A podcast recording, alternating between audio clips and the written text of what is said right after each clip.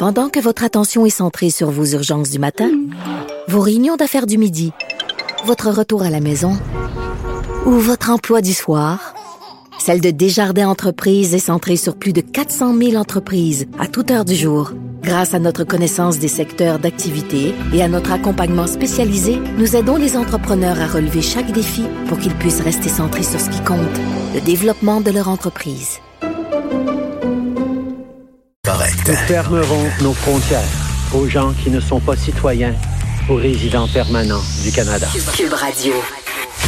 Oh là là, tout un leader, hein, tout un leader. C'est la fin, c'est qu'il nous parle pas. Il lit, il lit un téléprompteur, je sais pas trop quoi, il lit un message qui a été écrit par des spécialistes des communications, mais tu sens aucune flamme, tu sens aucune passion, tu sens aucune émotion. Je te dis, le mon Google Home chez moi plus d'émotion que ça quand il me parle le matin. Je pense à un hologramme. C'est un hologramme. C'est programmé, puis Justin, il est parti. Tu sais, euh, François Legault, il te parle, il te parle dans des vrais mots. Monsieur Arruda, Madame McCann, ils nous parlent. Ils ne sont pas là à lire des, des, des communiqués déjà écrits. Et tu sens que tu as des êtres humains comme, comme, comme nous devant. Mais lui, un robot, en tout cas, vieux moteur que jamais. Le battant Comme on était dit. pas mal ouvert. OK? Ça, c'est en train de se refermer. Parce que chaque fois qu'on, à chaque, à chaque moment qu'on attend trop, ben, il y a de la transmission inconnue qui se fait pas. Puis c'est là que c'est fait l'exponentiel. Ah, là, je comprends. Ça, c'est Monsieur Arruda. Ça, oui.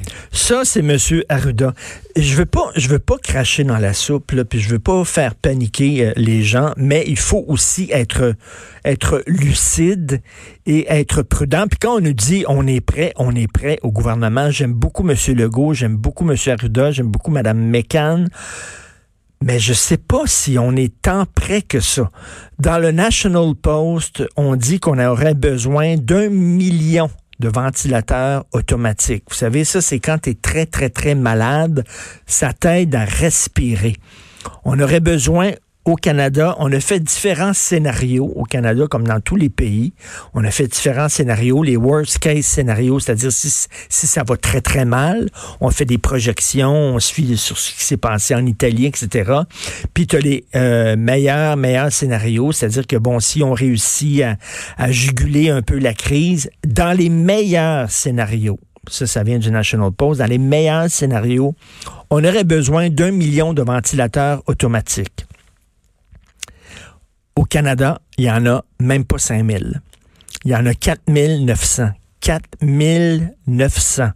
On en aurait besoin d'un million. En Italie, je vous l'ai dit et je le répète, il n'y a pas des ventilateurs automatiques pour tout le monde et on doit faire des choix, c'est-à-dire faire un tri. C'est-à-dire qu'il y a des gens qu'on va soigner et il y en a d'autres, on va leur dire, écoute, fais une prière, bonne chance, petite tape sur l'épaule, puis it, parce qu'on ne peut pas soigner tout le monde. Ça va être comme ça en France. En France, ça va être comme ça. Les, les cas en France doublent aux trois jours. Double aux trois jours. Faites le calcul, ça veut dire que dans un mois en France, il y aurait à peu près 80 000 cas il serait débordé. Le système de santé dans un mois en France est débordé totalement. Ils peuvent pas répondre à la demande. Donc, d'ici quoi? Trois semaines? Ils vont devoir commencer à faire des tris, c'est-à-dire toi, on te soigne, toi, on te soigne pas. En Italie, au début de la crise, on disait que on tirait la ligne à 80 ans. Si tu étais très malade, que tu avais 80, on tire la ligne en disant, ben écoute, on t'aidera pas. OK, c'était une directive de la Société des analgésistes et euh, des gens en, soins euh, en, soins de fin de vie. Là, maintenant, en Italie, c'est 60 ans. 60 ans, c'est-à-dire qu'ils n'ont ils ont pas le choix. Ils n'ont pas le choix. Et écoutez, je veux vous lire rapidement parce que c'est très important. Il y a un journaliste italien, Gianluca Di Feo. Il est rédacteur adjoint du quotidien italien La Repubblica. C'est un des plus grands journaux en Italie. Puis vous savez, là, on vante depuis quelques années, il faut l'effacement des frontières, puis il faut tous se mettre ensemble. Puis l'Union européenne, l'Union européenne, c'est fantastique, l'Union européenne. Lui dit, l'Union européenne rien fait pour l'Italie. Je vais vous, euh, je vais vous lire des extraits d'un texte qu'il a fait paraître dans le Figaro. Nous avons pris, les parle de l'Italie, nous avons pris des dispositions sans précédent dans l'histoire de l'Occident, des mesures qui n'ont même pas été prises durant les deux guerres mondiales. tous les Italiens sont obligés de rester chez eux, sans magasins ni restaurants. La vie de toute une société a été bouleversée. C'est un combat contre le temps, mais nous nous retrouvons bien seuls, car l'Union européenne ne nous a envoyé aucun médecin, aucun masque et n'a aménagé aucun hôpital de campagne. Pourquoi l'Europe, avec son colossal appareil administratif et technique, n'a-t-elle rien fait pour prévenir l'épidémie et coordonner le confinement? Chaque pays a agi à sa guise avec un seul résultat. Ce qui se passe en Italie risque de bientôt se produire en France, en Allemagne et en Espagne. Il aura fallu prendre des décisions communes, mais on n'a pas su. Il n'y en a pas eu de décision commune. Pourquoi l'Europe ne s'est-elle pas chargée de mettre en place un plan de production commun des équipements élémentaires tels que les masques et les gants? Maintenant, tous les pays membres de l'Union européenne sont désespérément à la recherche d'appareils respiratoires et de vêtements de protection, alors que la puissance industrielle de l'Union européenne aurait pu permettre de produire tous ces stocks vitaux en un mois. Pour l'Italie, pour tout le monde, mais l'Union européenne n'a rien fait. Aujourd'hui, nous luttons pour empêcher l'effondrement de notre société. C'est gros ça. Empêcher l'effondrement d'un pays. Même dans cette situation, la plus dramatique depuis la naissance de l'Union européenne, l'Europe est apparue étrangère aux problèmes des citoyens, une entité bureaucratique incapable d'intervention concrète. Il n'y a eu ni solidarité, ni supervision. Une triste leçon qu'on ne va pas oublier. Une fois l'épidémie terminée, plus rien ne sera comme avant et même l'Union européenne devra se renouveler en profondeur en se concentrant sur les besoins de ses citoyens.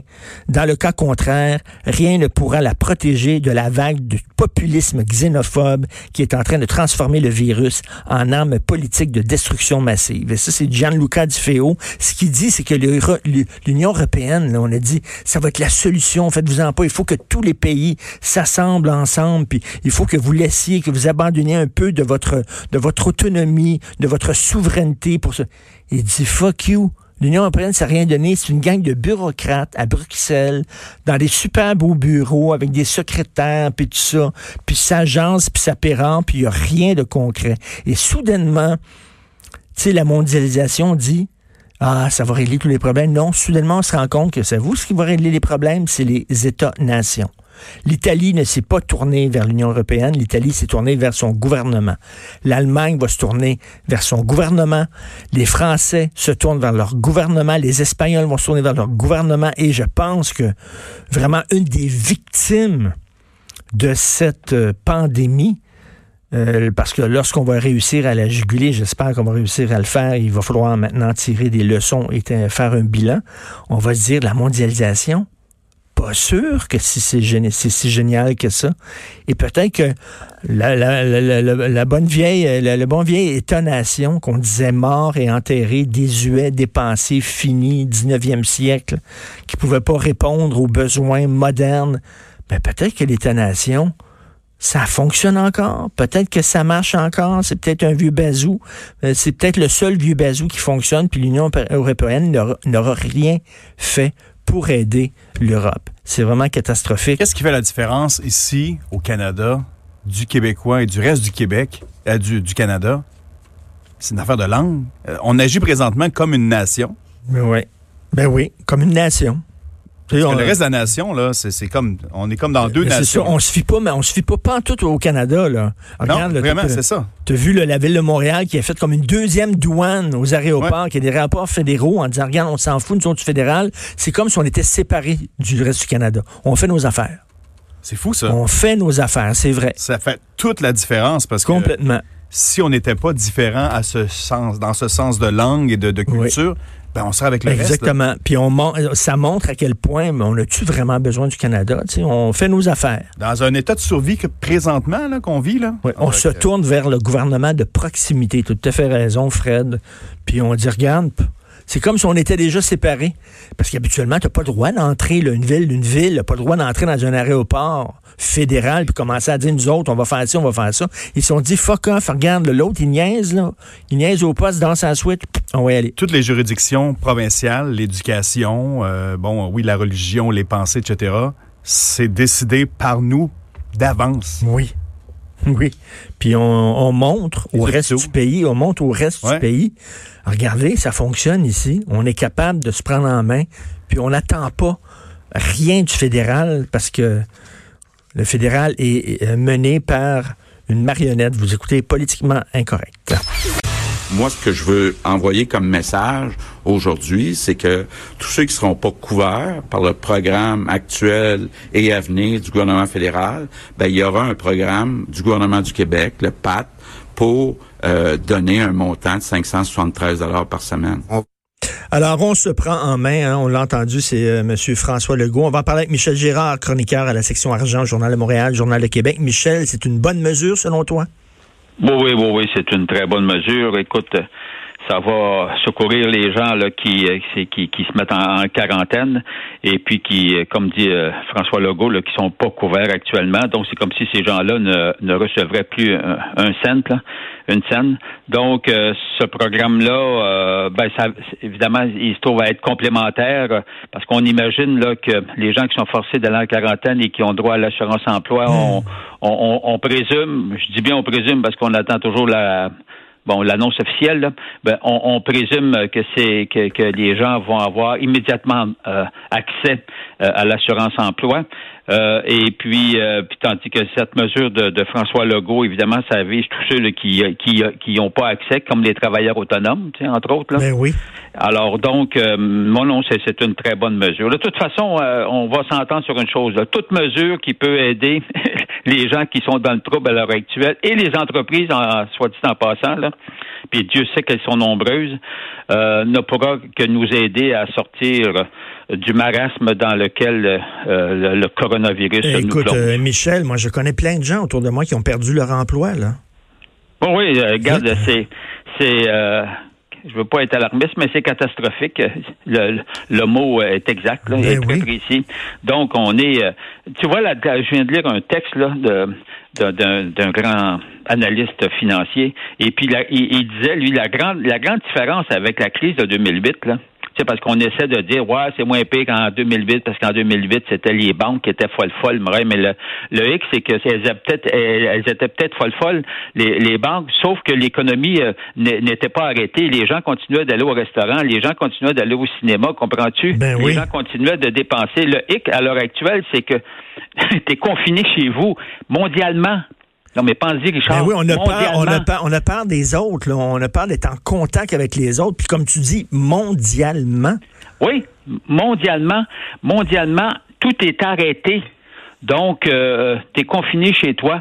Or, euh, tu, regarde, ils ont beau nous dire, wow, ça, ça va être un impact relatif sur sur euh, le sur le PIB. Ben mon œil, là, d'ailleurs, de plus en plus d'économistes euh, croient qu'on que ça va nous entraîner en récession. Mais regarde, ça, je serais pas surpris, voyons ben Là, écoute, hier, ah, hier, hier, Michel, je sais pas ce que ça prend pour déclarer qu'on risque d'aller en récession. Oui, hier, Michel, j'étais un peu nerveux. Je regardais la bourse, j'étais nerveux. On a parlé, euh, ma femme et moi, on a appelé notre conseiller financier, celui qui s'occupe de de nos placements, puis on a dit, écoute, là, qu'est-ce qu'on fait? Est-ce qu'on retire nos billes? Puis ça, puis il a dit, non, non, non. Il dit, soyez patient, c'est correct, on va passer à travers la tempête, rentrez votre tête entre les épaules, soyez patient, faut pas être nerveux.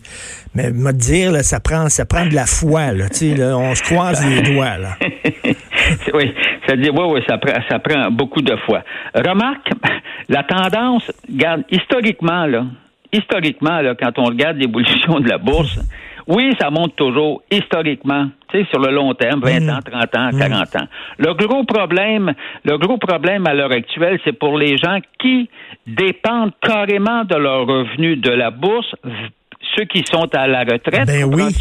Alors, le, le, drame, il est là parce que sur le long terme, oui, ils ont raison, les conseillers financiers, de dire qu'on se rattrape historiquement, en tout cas, tu sais, puis je ne verrai pas pourquoi que la tendance serait modifiée. Le hic, c'est que sur du court terme, pour les gens qui dépendent de leurs revenus, regarde, si tu avais un portefeuille, il a fondu, c'est pas compliqué, j'ai dit les statistiques, il a fondu, la Bourse de Toronto, il a fondu de 30% tous les marchés ont fondu de 30 à 40 donc, je comprends que les gens qui dépendent de leurs revenus boursiers soient extrêmement nerveux et avec raison. Maintenant, c'est sûr que le conseil est, relativement sage de dire, bon, écoutez, ça devrait revenir. Oui, le problème, c'est hum, quand? Hum.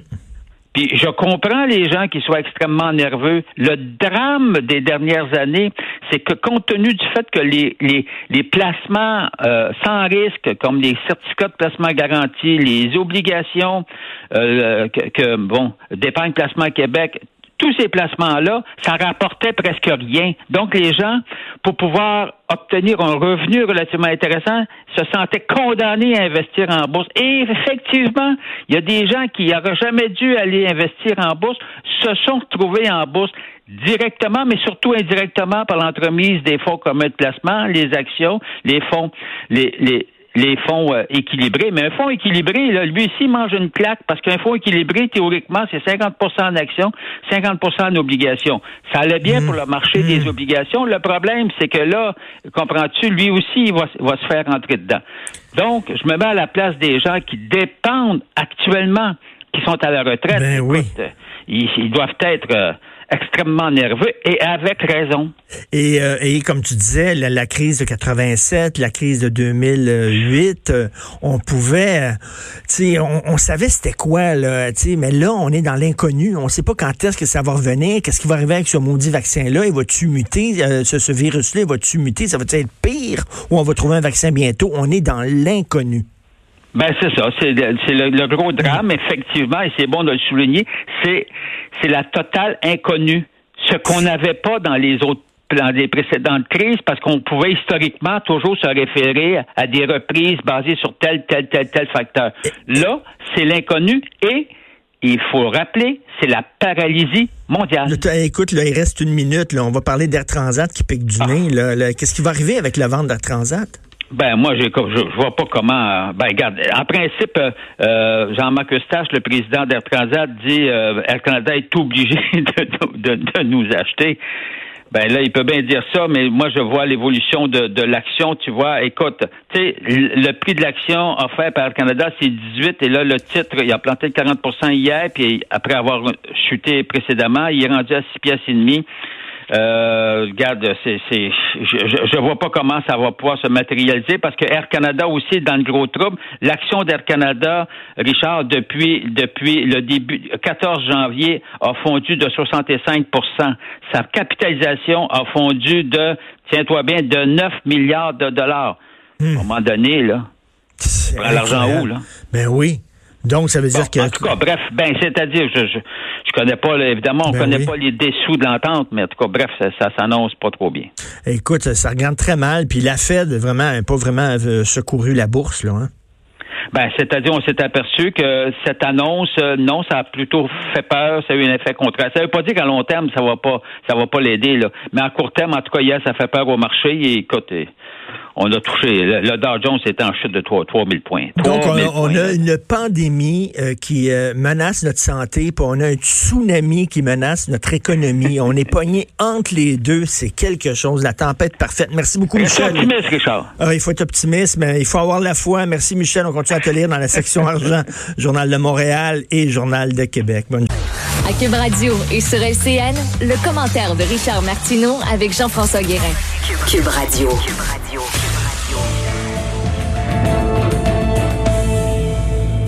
Salut Richard. Salut, Jean-François. Ben, depuis le temps qu'on parlait, euh, finalement, Justin Trudeau a agi enfin euh, depuis hier. Écoute, vieux motard que jamais, comme on dit, comme le dit le proverbe. Mais Écoute, des Justin Trudeau, on en connaît. Il y en a un dans chaque village québécois.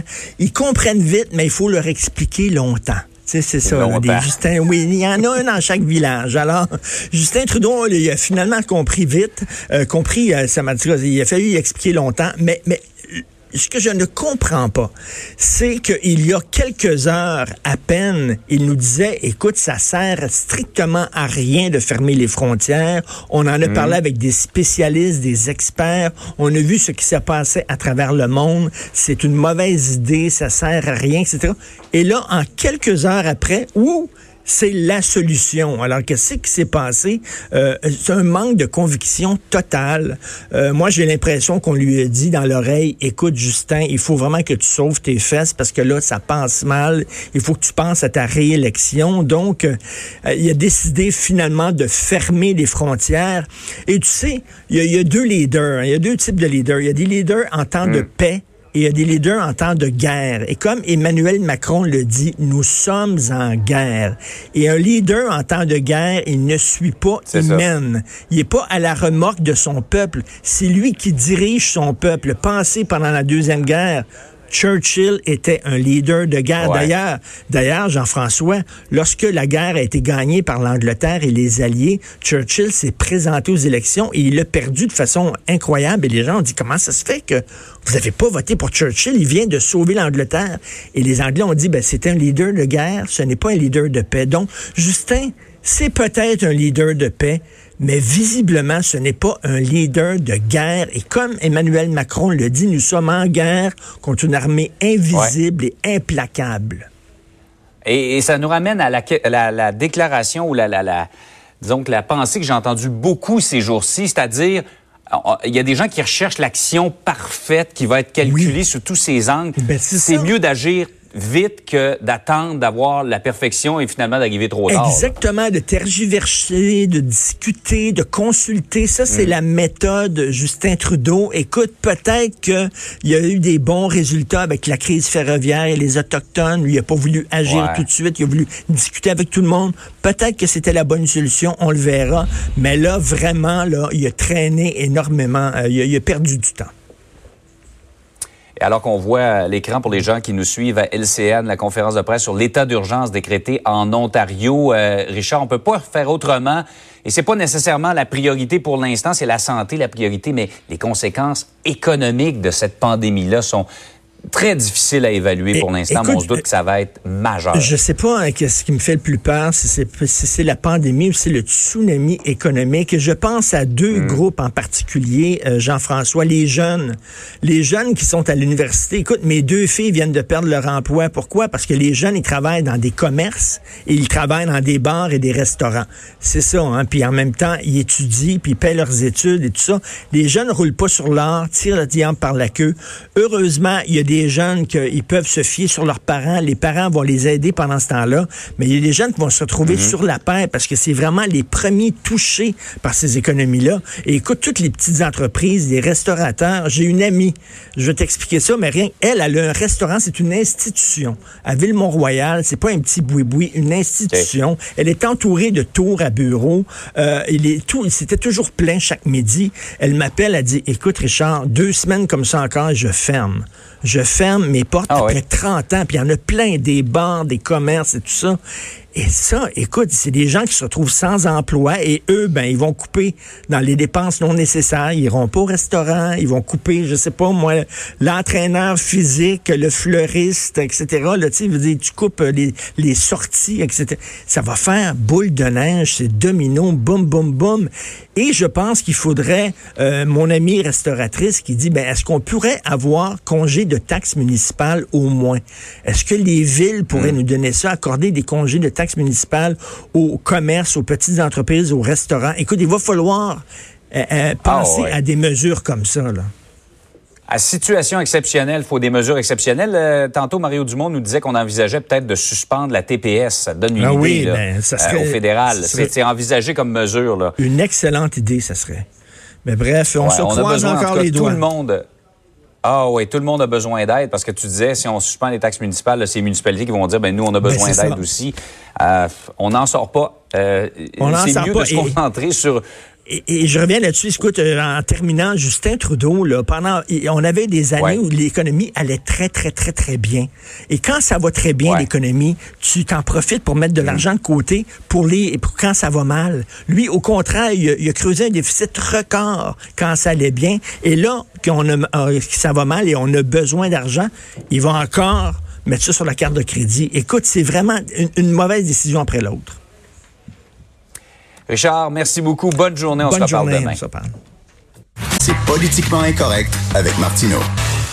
Alors, euh, l'Institut économique de Montréal qui propose euh, des mesures pour se sortir euh, de la crise actuelle, la crise économique. Nous allons parler avec M. Luc Vallée, chef de direction et économiste en chef de l'Institut économique de Montréal et co-auteur d'une publication justement qui vient d'être dévoilée, trois mesures fiscales pour contrer le coronavirus. Bonjour, M. Vallée.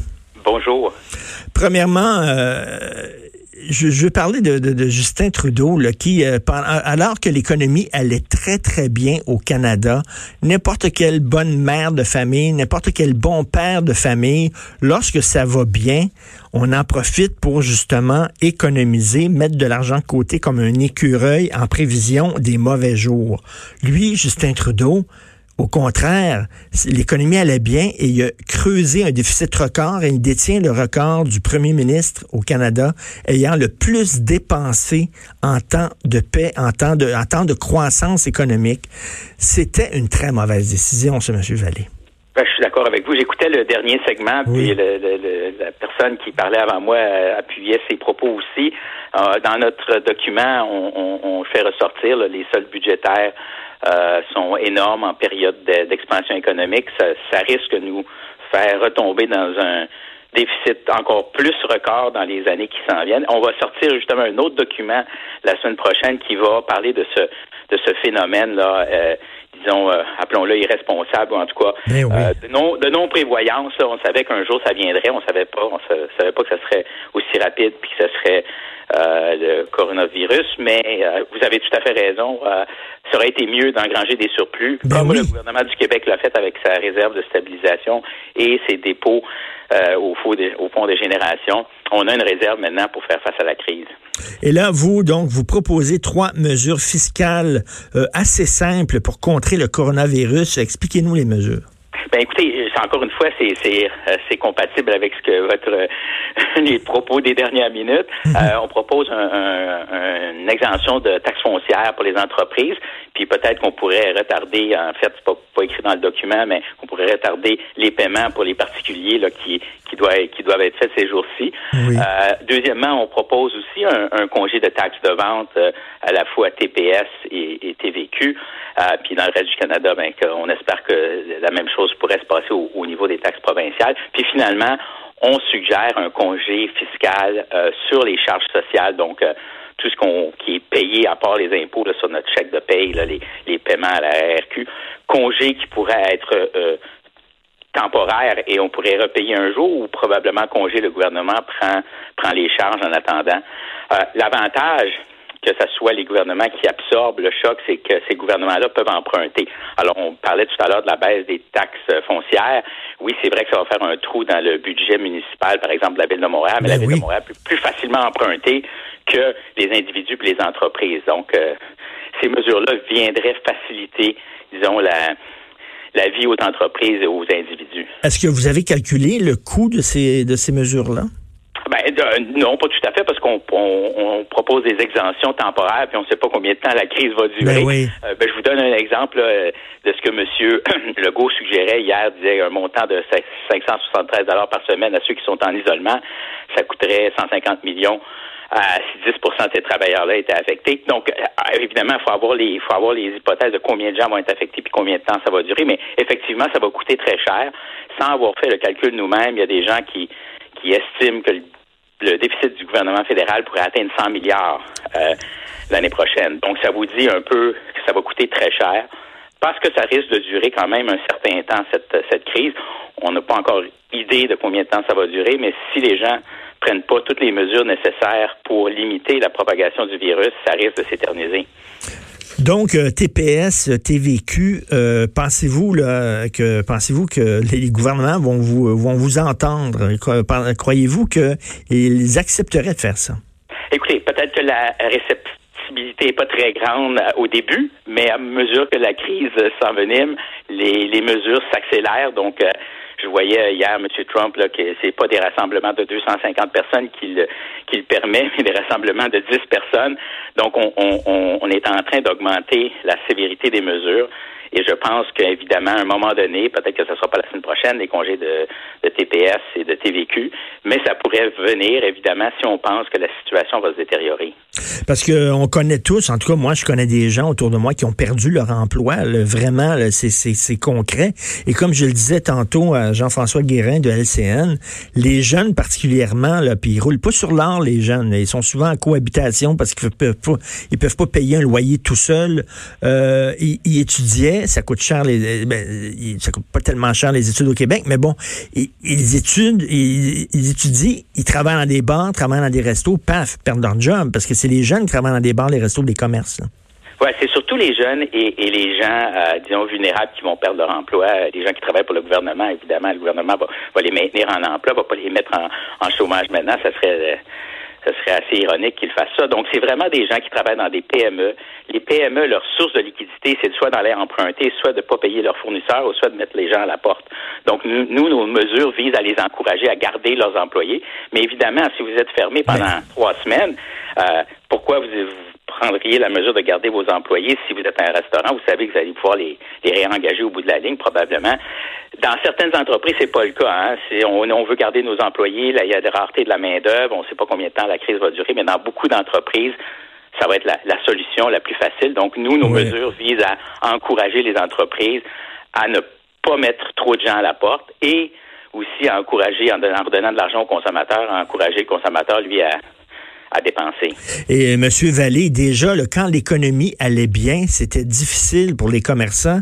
Euh, on avait qu'à se promener euh, sur la rue Laurier à Outremont, sur la rue Saint-Laurent à Montréal, sur la rue Saint-Denis à Montréal, entre autres, puis bon, dans d'autres villes au Québec aussi, il y avait des, des, des, des, des, commerces qui étaient placardés, puis tout ça à cause des travaux, euh, c'était très difficile.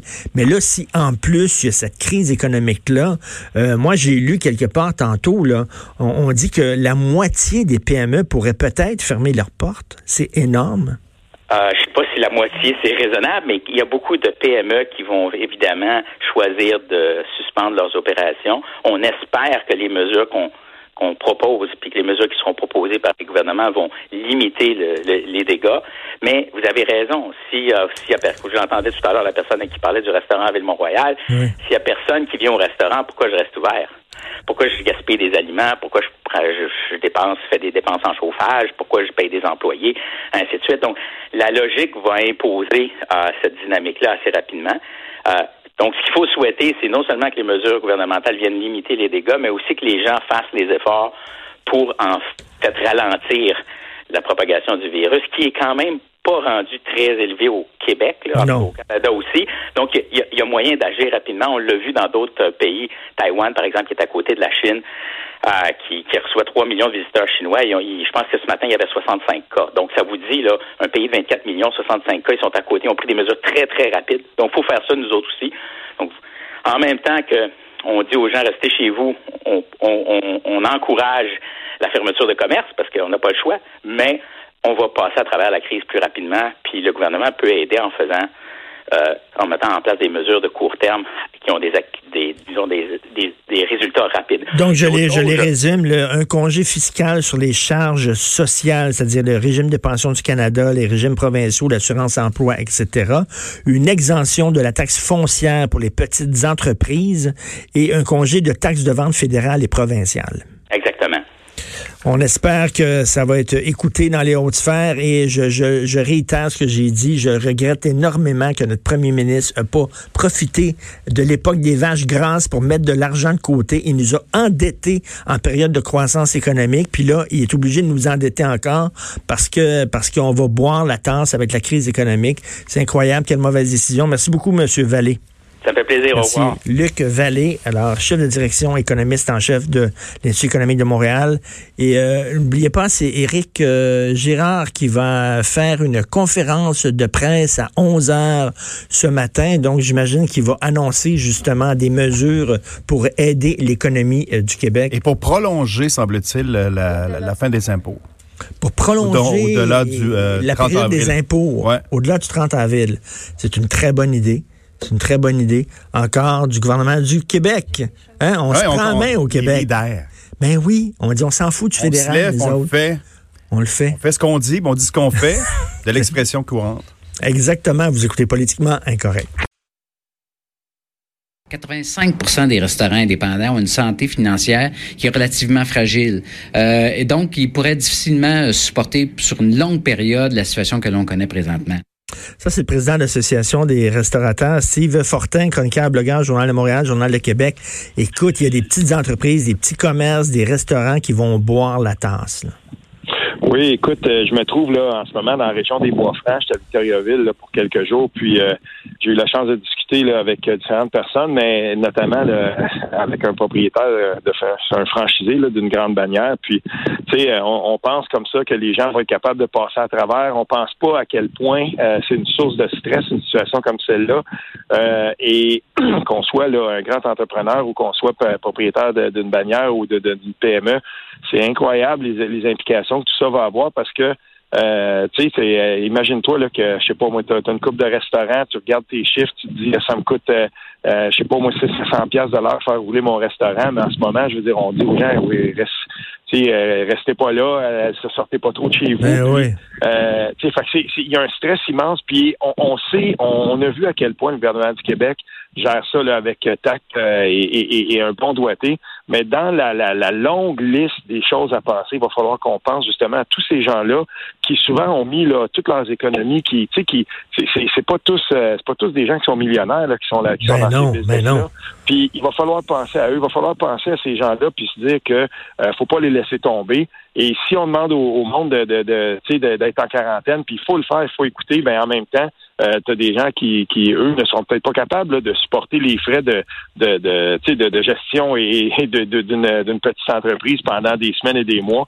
Il euh, faut pas tout, euh, faut pas tout que ça pète en même temps, ce monde-là. Là, fait qu'on va faire penser à eux. Écoute, euh, déjà, là, avec tous les travaux qu'il y a, là, je pense à, Montréal, entre autres, avec tous les travaux qu'il y a eu à Montréal, ça a été très difficile pour les restaurateurs, pour les commerçants. Ça a été très tough.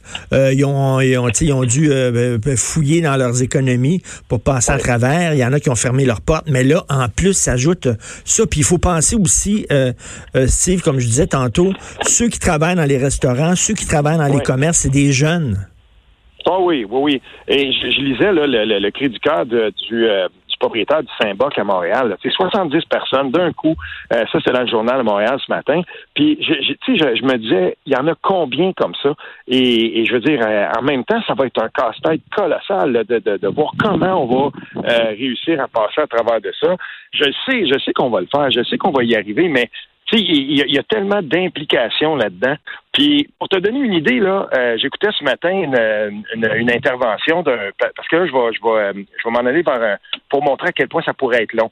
En ce moment-là, euh, il y, a, un, chroniqueur sportif que j'aime beaucoup, qui est un anglophone qui s'appelle Darren Drager au réseau TSN. Il parlait de comment les propriétaires des clubs de la Ligue nationale de essaient de voir comment ils vont sauver leur saison. Puis là, tout à coup, on avait fermé la saison, puis on disait ça va être à court terme, on parlait de semaines. Maintenant, on regarde des scénarios qui s'étalent jusqu'à la mi-mai. Mais à toutes les fois qu'on va faire comme ça des nouveaux pronostics, on va voir, d'après moi, ça va s'allonger plus longtemps que ça. Bien, que ce soit dans le domaine sportif, dans le domaine de la restauration, les artistes qu'on connaît. Tu sais, moi, j'avais j'avais des billets de spectacle pour Corias dans mon mm. coin le vendredi qui s'en vient. Bon, bien sûr, j'ai reçu le, courriel de, de, de, de, ceux qui organisent ça, puis on dit ben ça va, c'est cancellé. Puis mais, mais on va faire quoi? tout ça, on va repousser ça plus tard, puis on va espérer que la normalité revienne. Mais plus le sentiment de normalité va être long à arriver, ben plus la facture au bout va être salée. Et, et là, ben on va voir comment on va réagir. Puis euh, sais, ça pourrait être beaucoup plus long qu'on pense. Et là, qu'est-ce qu'on fait? Là? là, je viens de parler à l'Institut économique de Montréal. Les autres proposent peut-être, euh, tu sais, euh, TPS, TVQ, euh, de, de, de, un congé de taxe fédérale, un congé de taxe provinciale, une exemption de la taxe foncière pour les petites entreprises, les commerçants, les restaurants. Ce seraient des mesures qu'on pourrait appliquer. Là. Oui, puis aussi peut-être penser à, une espèce de déférence des paiements. Tu sais, dire, bon, ben, pendant tant de, tant de semaines, tant de mois, il y a peut-être des, on a quand même des leviers importants. Tu as des, des, euh, des entreprises qui consomment beaucoup d'électricité. Ben, regardons ce qu'on peut faire avec un levier économique comme Hydro-Québec. Il y, a plein de solutions auxquelles on peut penser, mais une chose est sûre, c'est que ce, ce hiatus-là qu'on demande aux gens, à la population du Québec de, de, de, respecter, ben en même temps aussi, c'est les commerçants qui en font les frais, puis il faudra qu'on soit capable de penser et de trouver des mécanismes pour s'assurer que quand on va revenir à la normalité, ben ces gens-là, ces gens-là soient pas tous partis ou que trop soient partis parce que ça fait partie de notre, de, de tu sais, je veux dire, les, les, PME là, le Québec c'est une terre de PME, c'est une terre mmh, d'entrepreneurs, mmh. de gens qui se lancent en affaires. On peut pas, il faut, il faut pas fragiliser. Ça c'est trop important. Écoute, chaque année, là, on voit là, les, les, les profits, là, euh, les chiffres d'affaires des grosses, grosses banques, là, la Banque nationale, la Banque royale, puis tout ça, puis en plus, c'est des institutions qui ont de l'argent dans les paradis fiscaux et tout ça. Il pourrais-tu nous donner un break? Là, on est tous dans le même bateau, on est tous dans la même barque, là, on est en guerre contre une armée qui s'attaque à l'humanité au complet. Euh, les grosses banques pourraient-elles être un peu plus compréhensives vis-à-vis des défauts de paiement? Ben, j'ose l'espérer. Toutefois, j'ai appris, euh, j'ai appris dans le passé que euh, je m'en je, me fais pas trop d'illusions de ce côté-là. Mais s'il y a une chose que je sais, par contre, c'est que euh, le, Québec, en tant que nation, puis la façon dont on a d'envisager les choses, je sais qu'on va trouver une façon de passer. On va se serrer les coudes. Puis, tu sais, on a, on a des bons économistes au Québec. On a des gens qui sont là on, le voit là, dans le domaine de la santé, à quel point on, réussit à s'organiser rapidement, puis qu'on se vise sur un scène, ben je le sais qu'au Québec, on va trouver. Moi, je suis pas économiste, puis j'ai, j'ai pas les, connaissances nécessaires pour dire qu'il faudrait faire tout ça. Mais je sais qu'on a les gens, par, par, exemple, au Québec, pour penser à ça, puis s'assurer qu'au bout de la ligne, ben on, le, Québec qu'on va retrouver post-COVID-19, il va être euh, sensiblement à peu près euh, le plus proche de, celui que, dans lequel on est entré dans cette affaire-là. Et, c'est bizarre ce qui se passe au Québec ces temps-ci. Hein? On agit comme si on était un pays on s'en fout du fédéral, on n'attend rien du fédéral. Écoute, là, c'est la ville de Montréal qui rentre dans un aéroport fédéral pour faire la job que le fédéral fait pas. C'est comme si on est, on est en train de se rendre compte au Québec, hey, qu'on peut, on, peut se débrouiller, on peut faire les choses sans nécessairement attendre quoi que ce soit du fédéral. Ben écoute, euh, moi je, l'ai toujours dit, il n'y a, rien comme contrôler ses frontières soi-même. Puis là, on le voit, on le voit là. Euh, si on voulait avoir une manifestation, là, euh, je veux dire claire, nette et précise de, tous les avantages de, de, jouer des leviers d'un État, ben on le voit là. je sais là, c'est pas que je veux faire de la politique, de la petite politique mmh. avec ça, puis tout ça, mais tu sais dans le fond, je veux dire, c'est les provinces c'est les provinces qui devraient avoir tous les mécanismes pour être capables de gérer ça.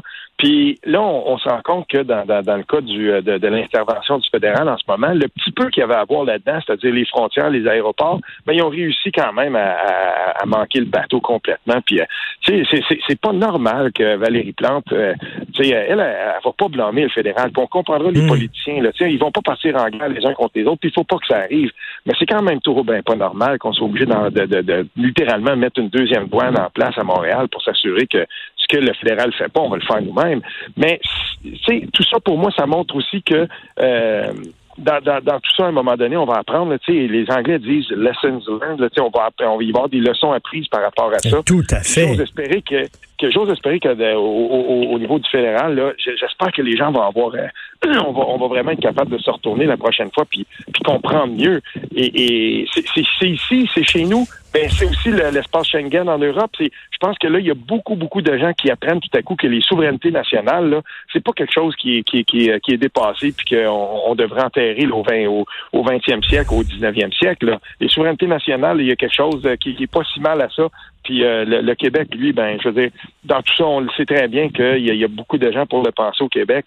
Euh, si, si on avait tous les leviers d'un État, ben, on aurait peut-être agi différemment de, l'État d'à côté. Et, ce questionnement-là se pose en Europe aussi. Hein. De plus en plus de gens disent, écoute, l'Union européenne, qu'est-ce qu'ils font contre les grands mouvements migratoires? Ils sont empotés. Qu'est-ce qu'ils font euh, face à la crise du coronavirus? Empotés. Actuellement, les Allemands n'attendent rien de l'Union européenne. Ils se tournent vers leur gouvernement de l'Allemagne. Les Italiens n'attendent rien de l'Union européenne, se tournent vers leur gouvernement italien. Et c'est comme ça. Et il va avoir vraiment un post-mortem où les, les gens vont dire, ben, qu'est-ce que ça donne de faire partie de l'Union européenne si de toute façon, ils ne nous aident pas? Ben oui, moi je pense que moi je pense qu'il va il va y avoir euh, une certaine forme de, de, questionnement par rapport à ça il y a déjà il y avait il y avait mhm. une montée des des, euh, des nationalismes ou en tout cas des gens qui disaient euh, attention peut-être que on a trop on a trop cédé de nos souverainetés nationales dans des grands ensembles ça on a le droit de se questionner de ça. C'est peut-être pas le moment de le faire présentement mais certainement qu'après ben quand les gens vont, retourner chacun chez eux ils vont ils vont se poser ces questions là mais tu sais il y a une chose ici par exemple que je veux souligner Richard c'est que au Québec oui c'est vrai bon on voit François Legault on peut souligner comment comment il gère ça mais en même temps je regarde dans les autres provinces puis je regarde les mouvements de solidarité qui naissent euh, autant au Québec que dans les autres provinces au, au Canada, euh, tu sais, euh, je veux dire, le gouvernement Ford n'est pas très populaire en Ontario, mais il a lancé un appel similaire à celui qu'on a fait chez nous pour les retraités du, domaine de la santé. Bon, nous, on en a eu 5000, bon, on était super contents. Eux, il y en a eu plusieurs milliers, deux ou 2000, un peu plus de 2000. Tu sais, puis on, voit ça, on voit quand même que dans des temps de crise comme, comme celui-là, moi, j'aime j'aime penser qu'il y a, y a une solidarité quand même qui s'installe. Puis si on se rend compte euh, que euh, oui, des fois, il y a des mouvements qui nous exaspèrent, on va regarder ce qui se passe au Costco, puis on dit ouais, mais tu sais, c'est plate, sauf que ça, c'est pas la c'est pas la norme. La norme, moi, je la vois euh, dans les mouvements de solidarité qui naissent, dans des petites dans des petites initiatives. Tu sais, j'écoutais à la radio locale ici euh, puis euh, il y a des gens dans le coin de Trois-Rivières, on met des sites Facebook euh, sur pied, puis on dit bon ben voilà, inscrivez-vous ici. Il y a des gens qui sont prêts à aller faire du bénévolat. Vous êtes une personne âgée, affichez-vous sur cette page Facebook-ci, puis nous on va aller vous voir. Puis vous avez besoin de faire une mm. épicerie, vous voulez pas sortir, on va la faire pour vous. Puis plein d'initiatives comme ça mm. qui, sont locales. Moi, c'est ça que j'aime voir. Puis là, je, je, je, content de voir ça. Je suis content de voir que le Québec que je connais, le Québec que j'aime, ben, c'est celui-là. Puis il se met en branle dans des temps de crise. Et, on est dans ce Québec-là. Puis ben, ça redonne un peu foi en, nous. Là, et c'est quelque chose qui revient souvent dans nos conversations parce que toi, t'aimes les petites villes, tu te promènes beaucoup, t'aimes les communautés qui se prennent en main. Tu parles souvent de ça, des gens qui ouvrent une salle de spectacle, puis que bon, ils vont voir leur, show, puis des communautés. C'est quelque mm-hmm. chose que, tu sais, ça me fait penser euh, la chanson de John Mellencamp sur les sur les petites villes aux États-Unis, le small town. Et, euh, et là, là, tu le vois justement que euh, même dans des petites villes, la, notion de communauté est importante.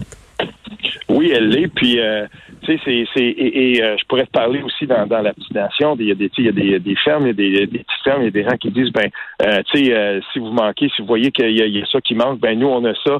Puis euh, j'ai vu aussi des, des, gens qui avaient des, des petits commerces de, de, détail puis qui disaient, euh, par exemple, euh, j'ai vu ça dans le coin de, de, de Tremblant, tu sais, un, un, épicier qui disait, ben regarde, nous, il y a des trucs, ben là, des fois, on les a invendus plutôt que les mettre dans un bac puis dire, on va on va les solder, ben écoute, on va les donner. Connaissez-vous des, des organismes communautaires puis tout ça?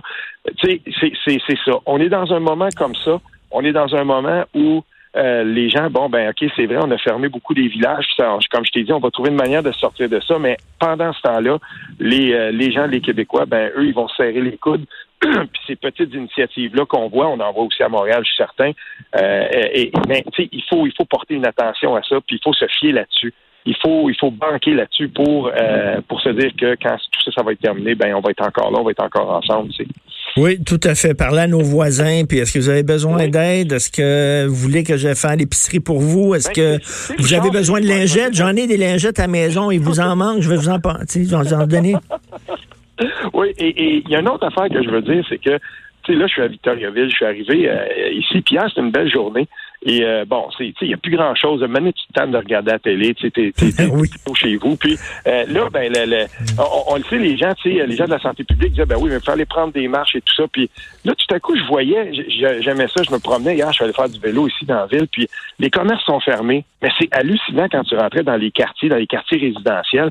Puis là, tu vois plein de monde dehors qui marchent, qui sont là. Il y avait des, des, mm-hmm. jeunes, ça se promenait en vélo. Puis tout à coup, je me disais, ben tiens, ça, ça c'est le genre de Québec que moi, je voyais à la fin des années 70, des, début des années 80. Tout le monde dehors. Et, s'il y a quelque chose que j'ai trouvé beau, c'est bien ça. À coup, je me suis dit, ben voilà, les gens sont dehors. Il n'y a pas de gros attroupements parce qu'on veut pas ça. Mais, euh, tu sais, des gens qui promenaient leur chien, des gens qui prenaient des marches, les, les pistes cyclables, on tassait la glace un peu pour on était capable de passer à mhm. côté. Puis on disait, ben voilà, il fait beau, on va sortir. Euh, il y avait quand même quelque chose là-dedans que je trouvais assez bucolique. Merci. Tu as tout à fait, tout à fait raison. Ben merci beaucoup, euh, Steve Fortin, de cette discussion-là. On continue bien sûr à te lire dans le journal et lire tes blogs. Merci. Salut. Salut bien. Politiquement incorrect. Nous sommes en guerre. Et cela requiert notre mobilisation générale. Se promener, euh, retrouver ses amis dans le parc, euh, dans la rue, ne sera plus possible. Écoute, c'est quand même euh, Vincent Dessureau, bonjour. Bonjour. C'est quand même ironique, là, parce que lui, il a, continué d'organiser de, les élections municipales. Écoute, en France, alors qu'il arrêtait pas de dire, allez pas dans les parcs, allez pas si, mais il a, il a, dit, oh oui, on va avoir une grosse élection. À, bon, c'est annulé. Euh, d'ailleurs, il y a quelques... Le deuxième tour est annulé. Exact. Fait le premier tour, quand Absolument. Et le, il y a quelques jours, à peu près une semaine, il était dans un théâtre avec euh, ben avec Madame Macron en disant il faut continuer, il faut de, de, de consommer, d'encourager la culture. Mais là, mais ça montre à quel point les choses vont vite. D'ailleurs, on va parler de la France dans les prochaines minutes parce que ça, les choses évoluent aussi là-bas. Alors, l'Assemblée nationale qui suspend ses travaux. Oui, euh, donc c'est euh, c'est aujourd'hui que ça se passe pour l'Assemblée nationale. Donc, il va suspendre ses travaux euh, ce matin, ben, fait après euh, avoir euh, adopté les, les parce qu'il y a des crédits budgétaires hein, qui sont importants pour pouvoir dépenser dans les prochains mois, d'ici l'été, et on va donc adopter ces crédits. C'est à peu près 2,6 milliards à effectif réduit à l'Assemblée nationale, donc avoir le quorum, le minimum pour pouvoir voter tout ça. motion d'ajournement des travaux qui va être déposée ensuite, comme on a fait à, à la Chambre des communes il y a, y a quelques jours. Il y a des détails techniques quand même là, pour fermer l'Assemblée nationale. Et ce qui devait être intéressant ce matin, conférence de presse conjointe des quatre partis qui sont présents à l'Assemblée nationale, qui parlent présentement d'une seule voix pour donner l'exemple aux Québécois que c'est sérieux, qu'on est au-delà des guerres partisanes. Euh, D'ailleurs, un de ceux que je pense qui a été le plus intéressant, c'est Gabriel Nadeau-Dubois, parce que les quatre partis ont pu parler.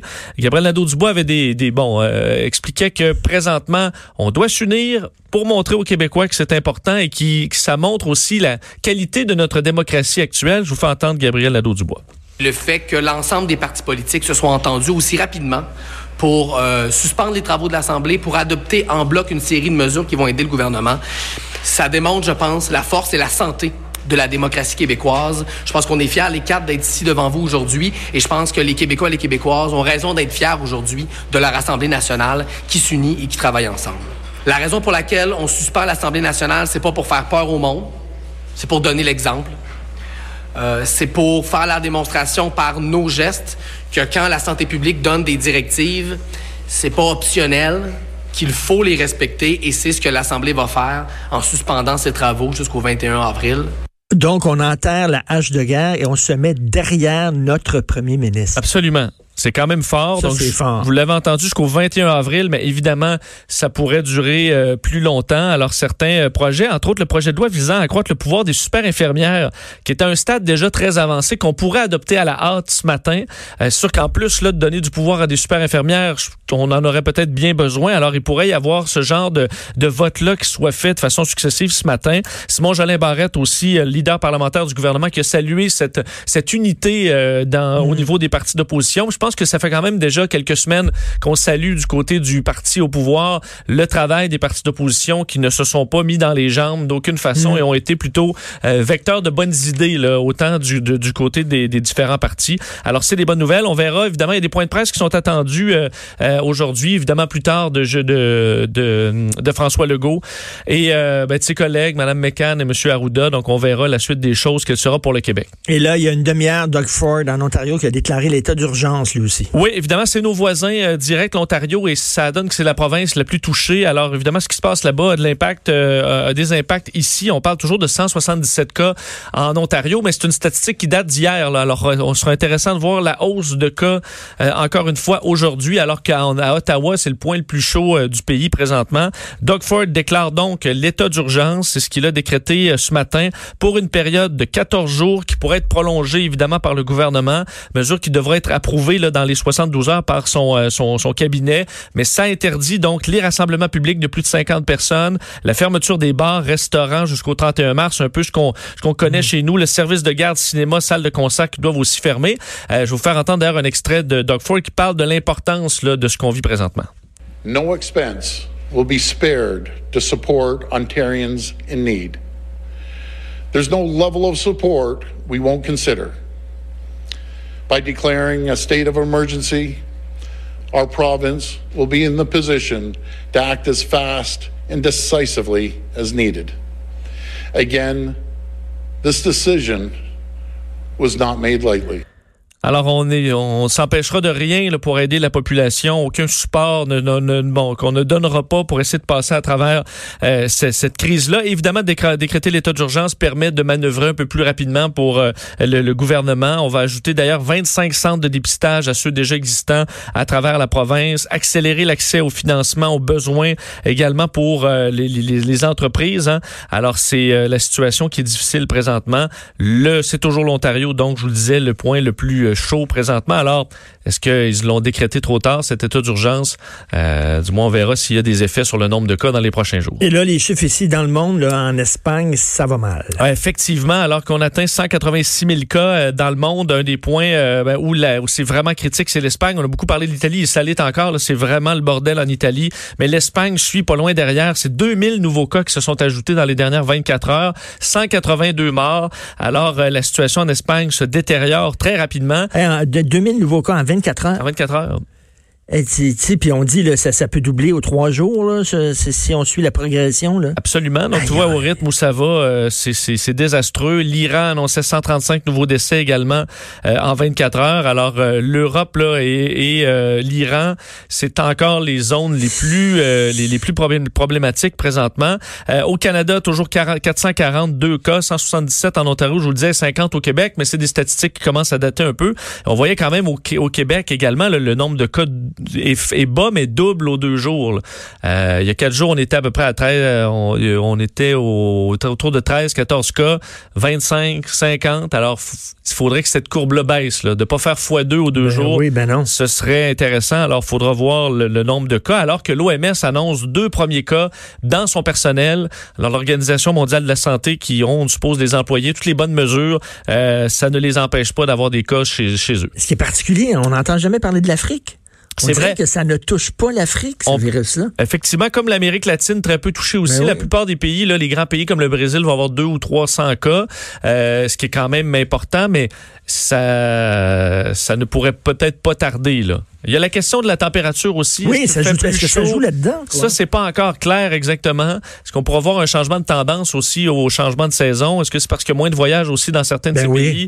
Euh, alors, la question se pose, mais effectivement, ou il y a tout simplement aucun test qui se fait dans certains pays et au contraire, la situation est peut-être réellement désastreuse. Il Et, euh, faudra voir. En France, bon, on a entendu tantôt, nous sommes en guerre, il le répétait à six reprises lors de son appel à la nation, Emmanuel Macron. Là, c'est le début du confinement. Oui, confinement qui a commencé depuis deux heures en France, alors des euh, du jamais vu là en temps de paix euh, en France, alors qu'on demande aux Français de se confiner chez eux presque totalement pour au moins 15 jours. Ce n'est plus possible donc d'aller retrouver des amis, de faire un souper de famille, euh, d'aller prendre une marche euh, pour le plaisir, euh, aller se rejoindre dans un parc. Alors, euh, il y a des amendes maintenant, des infractions si, si on n'a pas une raison pour euh, être à l'extérieur allant de, 100 de 38 à 135 euros, donc à peu près pas loin de 200 dollars quand même si vous ne respectez pas les règles. Vous avez donc un formulaire à remplir euh, où vous justifiez vos déplacements. Parce qu'écoute, on voyait des photos là, récemment, là, en fin de semaine, là, les Français sur le, le canal Saint-Martin, Oui. c'était plein, plein, plein, plein de monde. On a vu des, mani- manifestations des, euh, des gilets jaunes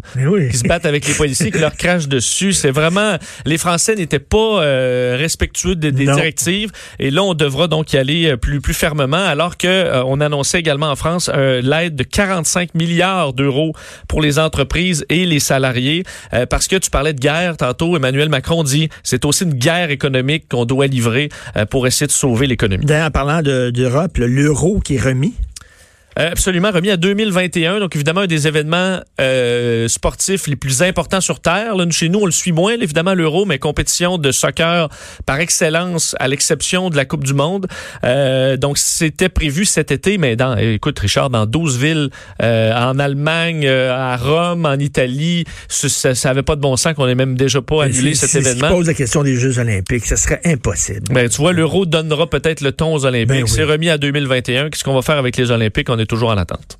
Et des heures réservées pour les personnes âgées en Australie, c'est oui, quoi ça? Oui, écoute, c'est quand même intéressant. Euh, Australie, L'Australie, là, ont un peu lancé le bal l'histoire du papier de toilette. là. C'est eux qui ont commencé à paniquer, à acheter des tonnes de papier de toilette. Là. Sachez que c'est pas parti au Québec, tout ça, c'est parti de l'autre bord du monde et ça a fait, ça a fait euh, boule de neige.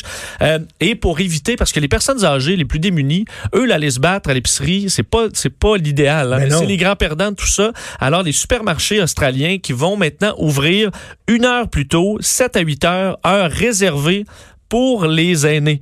Hein? Alors, question d'aller chercher ces produits en toute sécurité, euh, tranquillement, donc avec une quantité moindre de clients, pour s'assurer que ces gens-là puissent obtenir ce qu'ils ont besoin. Je trouve l'idée quand même intéressante, alors que l'Australie a 383 cas présentement et beaucoup, beaucoup de panique en Australie quand même. Ah oui. Un mot sur l'économie, parce que la Fédération canadienne des entreprises indépendantes, on s'inquiète beaucoup de petites entreprises, là, à dire combien de temps elles peuvent rouler dans la crise actuelle. Ils ont des chiffres effrayants là, avec un sondage auprès de leurs membres. Euh, on dit qu'une PME sur quatre ne peut pas survivre plus d'un mois si leur chiffre d'affaires baisse de 50% ce qui est le cas dans plusieurs d'entre elles présentement. Euh, une sur quatre peut pas durer un mois présentement avec les chiffres actuels. Alors, c'est vraiment, vraiment des temps difficiles pour les entreprises indépendantes. Alors, imaginez-vous la quantité de faillites qu'on aura sur les bras dans les prochaines semaines et les prochains mois. Aïe, aïe. Il dit qu'il y a à peu près, quoi, trois semaines, quatre semaines, on disait, les jeunes, ils ont le gros bout du bâton. Il y a des pénuries de main-d'œuvre partout. Les jeunes peuvent travailler. Là. Il y a de la job d'un restaurant, d'un commerce, puis tout ça, pasteur. Mais on, on parlait de l'économie qui est dans une croissance absolument folle. Fou. Tout, tout peut changer rapidement maintenant. Et c'est pour ça que tu es là, pour nous tenir au courant. Absolument, je reviens s'il y a quelque toute la journée. On s'attend à l'ouverture des marchés. Hier, je suis revenu en onde parce que c'était le désastre. On s'attend à ce que ce soit plutôt une montée aujourd'hui, quoique probablement temporaire comme ce qu'on a connu les autres semaines. Merci beaucoup, Vincent. Merci, Vincent Le Sureau. Cuba 46. Alors, euh, le chevreuil à Ottawa a finalement réussi à voir la lumière. Nous allons en parler avec Pierre Paulus, ministre du cabinet fantôme de la Sécurité publique pour le Parti conservateur du Canada. Bonjour, Monsieur Paulus. Bonjour. Martineau. Ben, avant de parler du chevreuil à Ottawa, j'aimerais, vous savez, euh, on regarde ce qui se passe là ici au Québec. Euh, tous les partis d'opposition euh, se sont serrés les coudes. On l'a vu il y a quelques minutes. Les chefs de chaque parti d'opposition ont dit euh, nous sommes derrière notre premier ministre. Et là, à Ottawa, ben c'est la guerre entre le, le- le- le bloc québécois et le Parti conservateur. Qu'est-ce qui se passe entre vous et M. Blanchette? Non, vous faites euh, référence au, au tweet euh, il y a quelques jours, Ben oui, ben oui. Ben, c'est, ben, c'est plutôt euh, parce que M. Blanchette euh, pas, euh, veut pas collaborer avec les conservateurs. Donc, il, euh, il dit, moi, j'ai mes, mes propositions, mes affaires, puis euh, il n'est pas question que je collabore avec vous autres. Donc, je dis, pourquoi? là? Pourquoi pas s'entendre? Pourquoi ne pas avoir un message unique Ben puis adressé au gouvernement pour amener des solutions? Bon, c'est son choix, c'est sa façon de faire là, que je déplore, évidemment. Ben oui, alors bon, euh, finalement, mieux vaut tard que jamais, comme on dit, là. Euh, en fait, il, il comprend vite, Justin, mais il faut juste y expliquer bien, bien longtemps. Ça? N'a pas de bon sens, mais comme on disait, euh, comme je disais ce matin chez TLCN, j'ai dit, bon, M. Trudeau, d'un point de vue politique et couchateur, là, c'est fini. Là, je veux dire, on a compris qu'il avait complètement échappé cette situation-là, la crise. Nous, on n'a pas parce qu'on n'a pas depuis, écoutez, le 29 janvier, la première rencontre du comité de la santé, on a commencé à poser des questions précises. J'étais présent. Le 3 février, on parlait des frontières déjà. C'est pas d'hier qu'on dit, écoutez, faites quoi, faites quoi, faites quoi. Puis là, on arrive cette semaine, finalement. Vous savez, au fédéral, là, on a le contrôle, le fédéral a le contrôle de la première ligne de défense du Canada, c'est nos, frontières. Il n'y avait aucun virus au Canada avant que des passagers arrivent avec ce virus-là avec eux autres. Donc, on n'a pas été en mesure de protéger notre frontière adéquatement. On s'est fait répondre pendant des semaines que oui, tout était en place, mais on voyait les passagers arriver, des témoignages de tout le monde qui rentrait. Ben non, personne ne m'a rien demandé. Moi, puis je suis passé comme ça rien n'était. Ben oui. C'est le- ça, c'est l'échec du fédéral. Ça, c'est carrément le fédéral qui est responsable. Par la suite, au Québec, M. Legault a pris en charge le, le gouvernement du Québec avec euh, son équipe. C'est fantastique. Mais eux sont pris à recevoir des gens qui normalement auraient dû être traités par le fédéral sur la première ligne de défense, comme je dis. Bon, ça, c'est, comme je vous dis, euh, Trudeau, Justin Trudeau est couché, là. Je veux dire, il, est- il est dans son lit puis il fait de dos en boule, là. Euh, il l'a échappé totalement, là. OK? Euh, maintenant, ce qu'on on fait quoi? Moi, je pense que c'est de continuer à, le mot le le plus important, c'est discipline. Il faut avoir de la discipline. Il y a encore trop de gens qui, euh, qui prennent ça à la légère et, ou qui font de l'aveuglement volontaire. Euh, Mais moi, je comprends pas, je comprends pas. Là. Il arrêtait pas de nous marteler. Ça donne rien de fermer les frontières. On a consulté des experts. Il y a plein de pays où ils ont fermé leurs frontières. Ça n'a rien donné. Ça nous protège pas. Puis là, il a, il a viré sur une scène en une heure. Il- Ouais, je comprends pas, là. Il y a quelques jours seulement, on se faisait traiter de raciste. On- oui. Ouvertement, le gouvernement libéral disait que l'opposition avait des. C'était raciste, là, quelque part, de- d'empêcher des gens de venir ici. Ça Non, non, mais c'est vraiment, c'est ça que M. Duclos a dit, Jean-Yves Duclos, président du Conseil du Trésor, qui disait, là, il faut arrêter de blâmer les étrangers puis les autres pays. Mais c'est pas une question de blâmer les étrangers, c'est une question de se protéger. On parle de vecteurs de transmission, appelons pas ça, euh, tu sais, je veux dire, c'est des gens qui transportent le virus avec eux, peu importe leur origine, peu importe la race, ça n'a rien à voir. C'est vraiment juste des gens qui transportent un virus avec eux, puis c'est ce qui est arrivé. Finalement, le virus est rentré au Canada. Là, maintenant, les provinces ont le travail énorme d'empêcher la propagation, mais il reste que de, là, la décision, la question, est-ce que la décision d'hier était la bonne? Évidemment que c'était la bonne, il fallait faire ça. Il fallait complètement arrêter l'arrivée de touristes. Actuellement, il n'y a aucune raison de venir faire du tourisme au Canada. Mais là, on était, dans, on était dans une situation là, où les, les premiers ministres provinciaux se parlaient entre eux autres en disant, regardez, on s'en fout totalement d'Ottawa. On fait comme si Ottawa n'existait pas. On peut rien attendre du fédéral. Et là, eux autres, les premiers ministres provinciaux se sont pris en main. On discute entre eux. Il y a même des municipalités comme la ville de Montréal là, qui est en train d'installer comme une, une deuxième euh, douane à l'aéroport qui est pourtant de juridiction fédérale. Mais ça montre à quel point au Canada, on dit, OK, bon, il danse à la switch, il est pas long, on l'attendra pas. Nous autres, on va agir. Exact. Puis c'est ce qui est triste parce que, comme je vous disais tantôt, euh, c'est le fédéral qui a la- le contrôle des frontières. Tout se passe par là. Euh, M. Trudeau invoquait que c'était la science, la science. Et même lorsque la Chambre des communes était encore ouverte, on posait nos questions, puis c'est ce qu'on nous répondait euh, pour nous dire de- qu'on n'avait pas de bonnes propositions, qu'on devait se fier à la science. Mais là, la science, euh, Mais drôle, probablement... la, la science a changé en dans, dans 10 minutes. Ben, je pense qu'ils ont finalement compris que les conseils des scientifiques ne fonctionnaient pas. Probablement ça, ou qu'ils ont fini par comprendre que, je quand on voit que le virus est rentré, ben, c'est que ton plan n'a pas fonctionné. Mais bon. Et je sais que vous voulez pas le fesser sur un gars qui est à terre, puis vous voulez pas paraître là, pour faire de la petite politique là, sur, sur le dos du, du, du, du premier ministre. Il faut être quand même solidaire, il faut être derrière notre premier ministre. Quoique c'est plus facile d'être derrière François Legault que d'être derrière euh, Justin Trudeau, mais, mais en même temps, Là, il y a une guerre économique. On est en guerre sur deux fronts. On est en guerre contre un virus, puis on est en guerre contre un tsunami économique. Et de voir que Justin Trudeau euh, euh, détient le record du, premier ministre qui a le plus dépensé en temps de croissance économique, au lieu de mettre de l'argent de côté quand ça allait bien, en cas de coup dur, là, on le voit, là, on a des besoins. Le gouvernement va devoir investir énormément d'argent. Mais tabarnouche, lui, dépensait pendant que la- l'argent rentrait. C'est fou, ça. Exactement. Et c'est pour ça que pendant les quatre dernières années et demie, à chaque fois que le Parti conservateur invoquait ça, à chaque budget, à chaque fois que les déficits astronomiques étaient présentés sans aucune raison, on soulevait le- fait qu'un jour, on aura un problème, il faudra l'affronter, on n'aura pas les moyens. Puis c'est, on est exactement là, ça a juste pris quatre ans. Écoutez, je, je sais pas, je, vous avez Comme ça, certain- hein. je sais pas si vous avez lu le Globe and Mail il y a quelques jours. Euh, je pense que c'était en fin de semaine. Il y avait un chroniqueur du Globe and Mail qui vantait, il vantait le, le, le sens, le leadership de Justin Trudeau en disant il s'est bien comporté, il a bien performé cette semaine. Je lisais ça en disant tabarnouche, là, on est sourd et aveugle au Globe and Mail. John Ibeson, je crois, John Ibeson. Ben Euh, oui. C'est ça. Puis, ben, ça, il y aura toujours ses partisans. Quoi qu'il arrive, euh, il y a des gens qui sont un, qui ont aucune, aucune- c'est impossible pour eux d'être autrement que d'être libéral. Puis, à la vie, à la mort. Puis bon, peu importe ce que, ce que notre chef, euh, que ce soit Justin Trudeau ou un autre fera, euh, ça sera le meilleur plan. Bon. Ça, euh, il y en a qui sont comme ça, on peut rien y faire. Mais moi, j'espère que le- les gens voient clair. J'espère que les gens comprennent que là, euh, si M. Trudeau s'en va pas par lui-même, ben, il va falloir qu'à la prochaine élection, que la population euh, décide de son sort, parce qu'on peut pas se permettre de continuer. Est-ce que ça aurait, été, est-ce que ça aurait été possible de, de, de le renverser, Justin Trudeau? Ben, les cas qu'on parle, il y a plusieurs personnes qui nous poussent pour euh, faire ça. Probablement, actuellement, c'est pas le, probablement le Parlement est fermé. Deuxièmement, c'est pas le temps. Là, moi, je crois que c'est de gérer le virus, gérer la crise de ce virus-là. Par la suite, ça peut se faire, mais ça, il faudrait que les, les partis d'opposition s'entendent. Et là, là-dessus, euh, le Bloc québécois et l'NPD sont pas du tout dans cette lignée-là. là. Ils n'ont pas d'intention de, de, de refaire une élection. Ben non, les autres préfèrent un, un mauvais gouvernement libéral plutôt qu'un gouvernement conservateur. Ils ont tellement peur d'un gouvernement conservateur. Alors, Euh, de quoi? Quoi? Hein? Les conservateurs, là, on, on amène des propositions, on amène des solutions qui finalement euh, seraient opérationnelles, qui fonctionneraient. On, on- on est, on est tout simplement les deux pieds sur terre là, chez nous. là. mais là, la grosse question qui va se poser, puis j'aimerais avoir votre, votre avis là-dessus, qu'est-ce que vous proposez au Parti conservateur, c'est la frontière avec les États-Unis, parce qu'on dit que c'est la prochaine bombe. On a vu le San Francisco qui est fermé pendant trois semaines, et euh, quand ça va commencer à mal aller aux États-Unis, ça va être quelque chose. Est-ce qu'on ferme les frontières ou pas?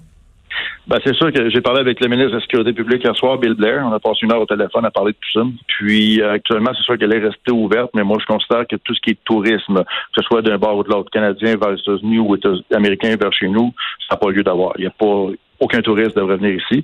Euh, ce qui peut être permis, c'est les, les camionneurs, par exemple, euh, les gens qui travaillent, là, tout ce qui est le transport de marchandises, euh, les trains. Bon, ça, c'est sûr que ça prend des permissions spéciales. Ces gens-là, pour l'économie continue de fonctionner. Ben, Donc, tout à fait. il y a d'avoir une frontière ouverte, mais pour des certaines personnes qui euh, ou des médecins qui doivent aller euh, pour X raisons, par exemple, là, ça, ça pourrait être permis. Mais le tourisme en tant que tel, non. Je ne vois pas pourquoi un Américain viendrait à Montréal ou à Québec aujourd'hui là, pour voir le château de Frontenac. Ben c'est ça. Ou alors un Québécois qui va dans le Vermont puis tout ça, là, ou qui, qui va passer ça. le week-end à New York. là. C'est c'est pas le pas le temps. là. Donc je pense que ça tombe sous le sens. On espère que Justin Trudeau va prendre cette décision-là, mais il- c'est c'est dur là, de, il est dur de comprendre un Ben, peu. pour Là.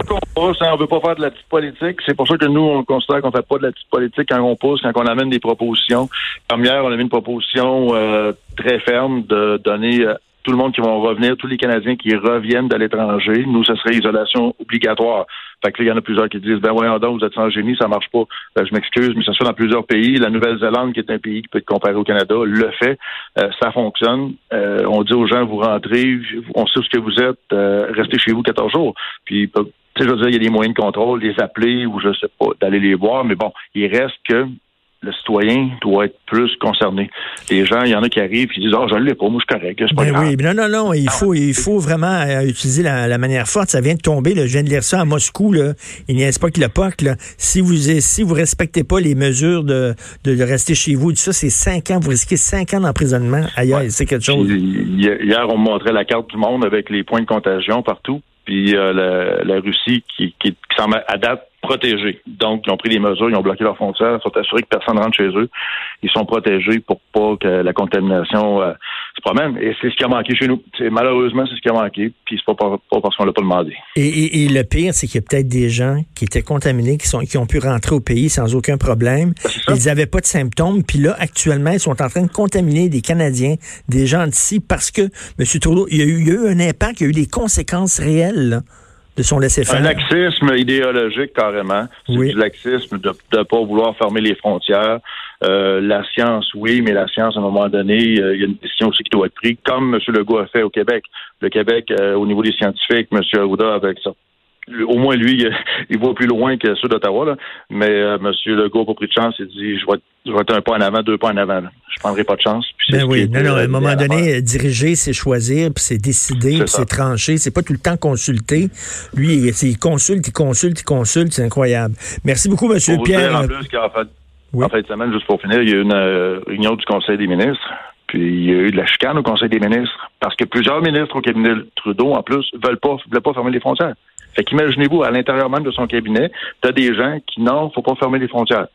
Euh, Il y, a- il y a M. Trudeau, mais il y a aussi d'autres mondes autour de lui qui, qui pensent comme ça. Là.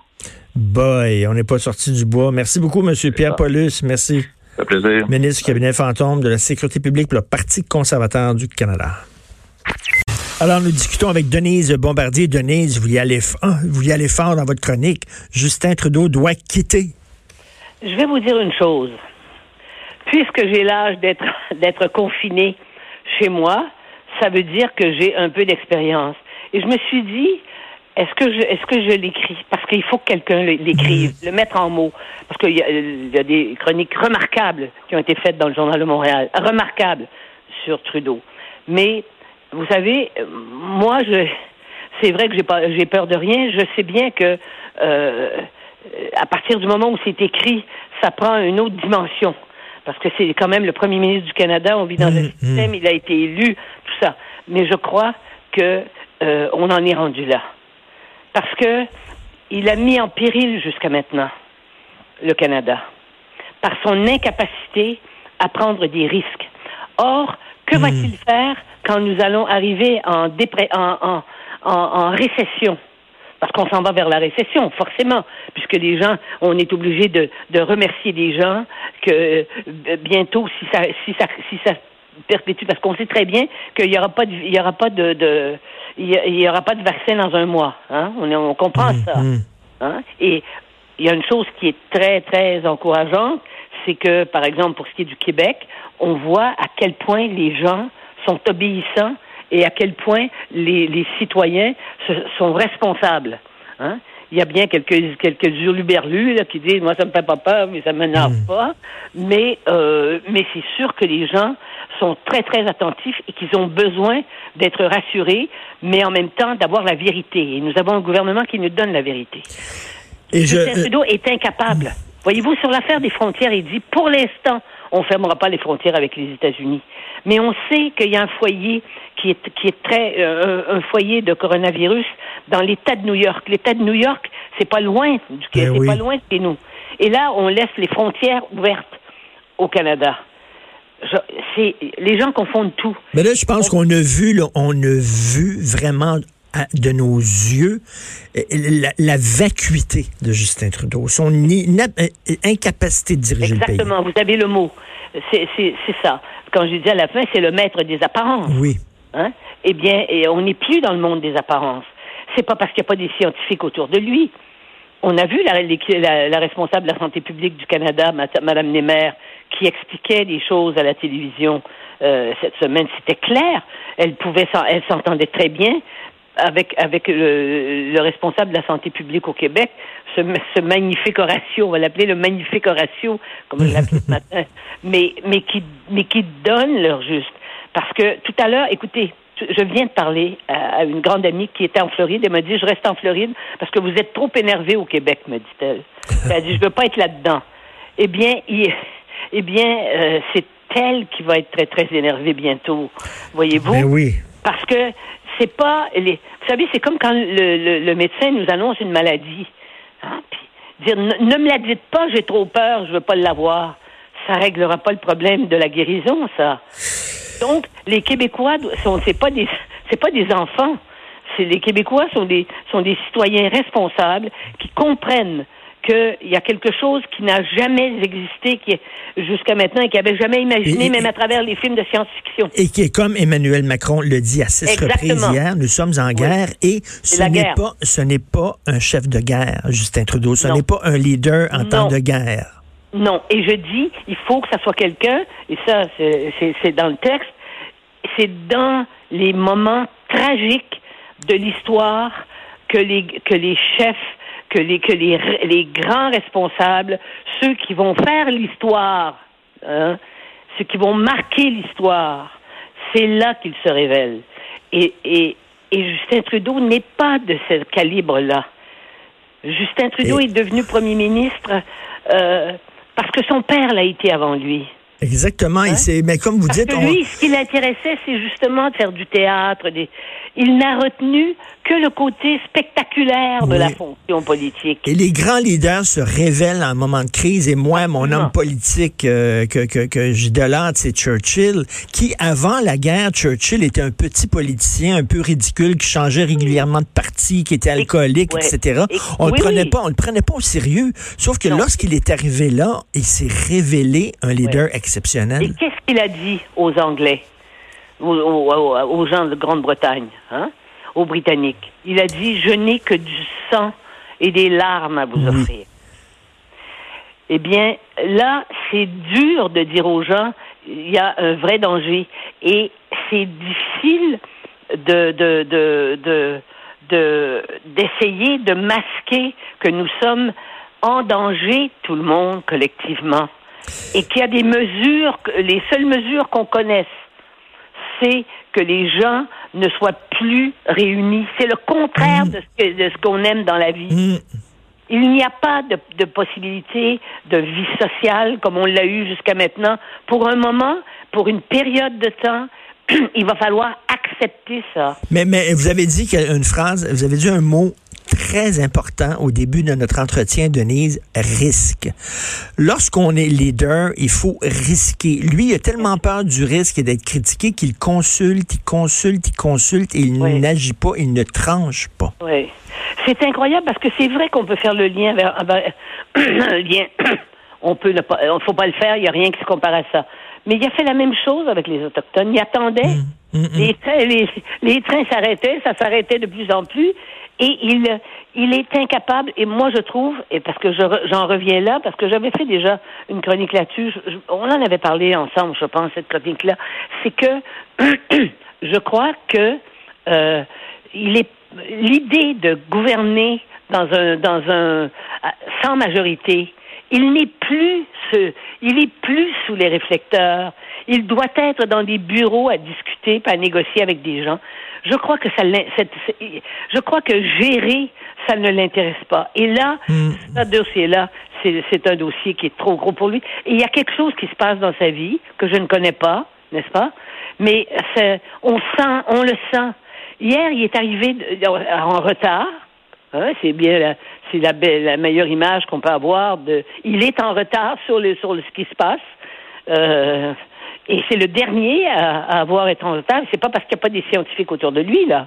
Hein? Et je suis sûr qu'il y a une partie de son cabinet qui est totalement en désaccord avec lui. Ils viendront pas, ils viendront pas devant les micros le dire, mais on, on est, on le sait ça. Bon, mais il est incapable de, de, il a été incapable de dire, euh, chers concitoyens, mesdames, messieurs, il est arrivé au micro et tout de suite, il s'est mis à lire un texte qui n'est pas écrit par Oui, lui. et, et- et- et vous dites, parce que c'est la question que beaucoup de gens se posent. Est-ce qu'il se passe quelque chose dans sa vie personnelle à M. Trudeau qu'on ne connaît pas parce qu'il n'a pas l'air d'être là?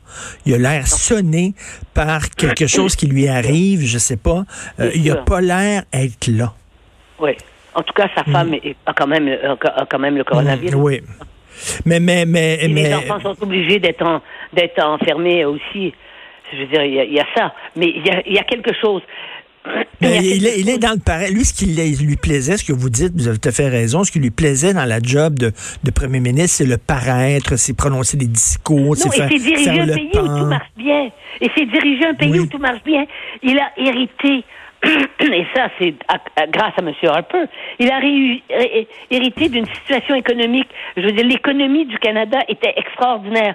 Là, il a fait durant 5, 4 ans des déficits chaque année, des milliards de déficits. Et vous imaginez les trillions de dollars que ça va prendre pour remonter l'économie. C'est fou. voyez, et là, le Canada n'a plus, je veux dire, il, il va, il, y a beau dire, mais il, il y, a, il y a eu une politique euh, irresponsable aussi sur ce Complètement. Ils nous ont enlevé une marge de manœuvre incroyable. Parce que là, Absolument. si avait mis de l'argent de côté lors des années de vache grasse, on aurait pu euh, euh, investir beaucoup plus, mettre de l'argent, beaucoup plus d'argent dans, dans le système qu'on le fait présentement. Mais vous savez, je pense que quand on sera sorti de cette pandémie, parce qu'on va s'en sortir, je pense que ce sera plus les mêmes. Il y a beaucoup de gens qui sont allés en politique depuis un, depuis un certain nombre d'années. Hein, on le voit bien. À, à quoi avant, on a eu, on a eu des, des, des, des- on a eu des politiciens qui, qui avaient une vision des choses, qui avaient le sens de l'État, qui prenaient de la hauteur et qui croyaient au service public. Je pense qu'on va se retrouver avec un autre type de politiciens que ceux qui sont allés. Euh, je parle pas de tous les politiciens qui sont au pouvoir à l'heure actuelle, qui sont qui sont en politique, mais des politiciens qui sont là pour leur pour leur narcissisme personnel, pour leur nombril personnel, parce qu'ils sont allés ailleurs, ils ont fait des sous, ou alors parce qu'ils veulent être sous les réflecteurs. Je pense que vous voyez, la, la- on vit dans une période excessivement complexe, bien plus complexe qu'elle ne l'était avant, et euh, ça va prendre des gens qui ont qui comprennent ça. On ne va pas là pour faire pour faire euh, vous savez pour faire des, des- pour, pour distribuer des sourires puis donner des baisers. Là, on ne sourit plus et les baisers deviennent mortels. Et comme disait Jean Perron euh, avec votre chronique, vous n'y allez pas avec le dos de la main morte, mais en même temps, il y a beaucoup de gens qui se disaient ça. Il y a personne qui osait l'écrire, mais beaucoup de gens se le disaient. Justin Trudeau doit quitter. Vous l'avez écrit, donc je invite les gens à lire votre texte, Denise. Oui, et je vais vous le dire pourquoi je l'écris, c'est parce que je sais qu'il y a certaines qualités rattachées à l'âge que j'ai. et tout à coup, il y a une liberté qui est qui est, qui est qui devient encore plus grande. Et il fallait que quelqu'un qui a de l'expérience, parce que j'ai de l'expérience quand même, et puis je connais un certain nombre de choses, il fallait euh, que quelqu'un puisse le faire. Mais merci et moi, j'ai beaucoup. Et, prenez soin de vous avec Jim. Merci beaucoup. Oui, oui. Merci, pas, Denise. nous. On- Merci. Au Merci, revoir. on pense à vous. Au revoir.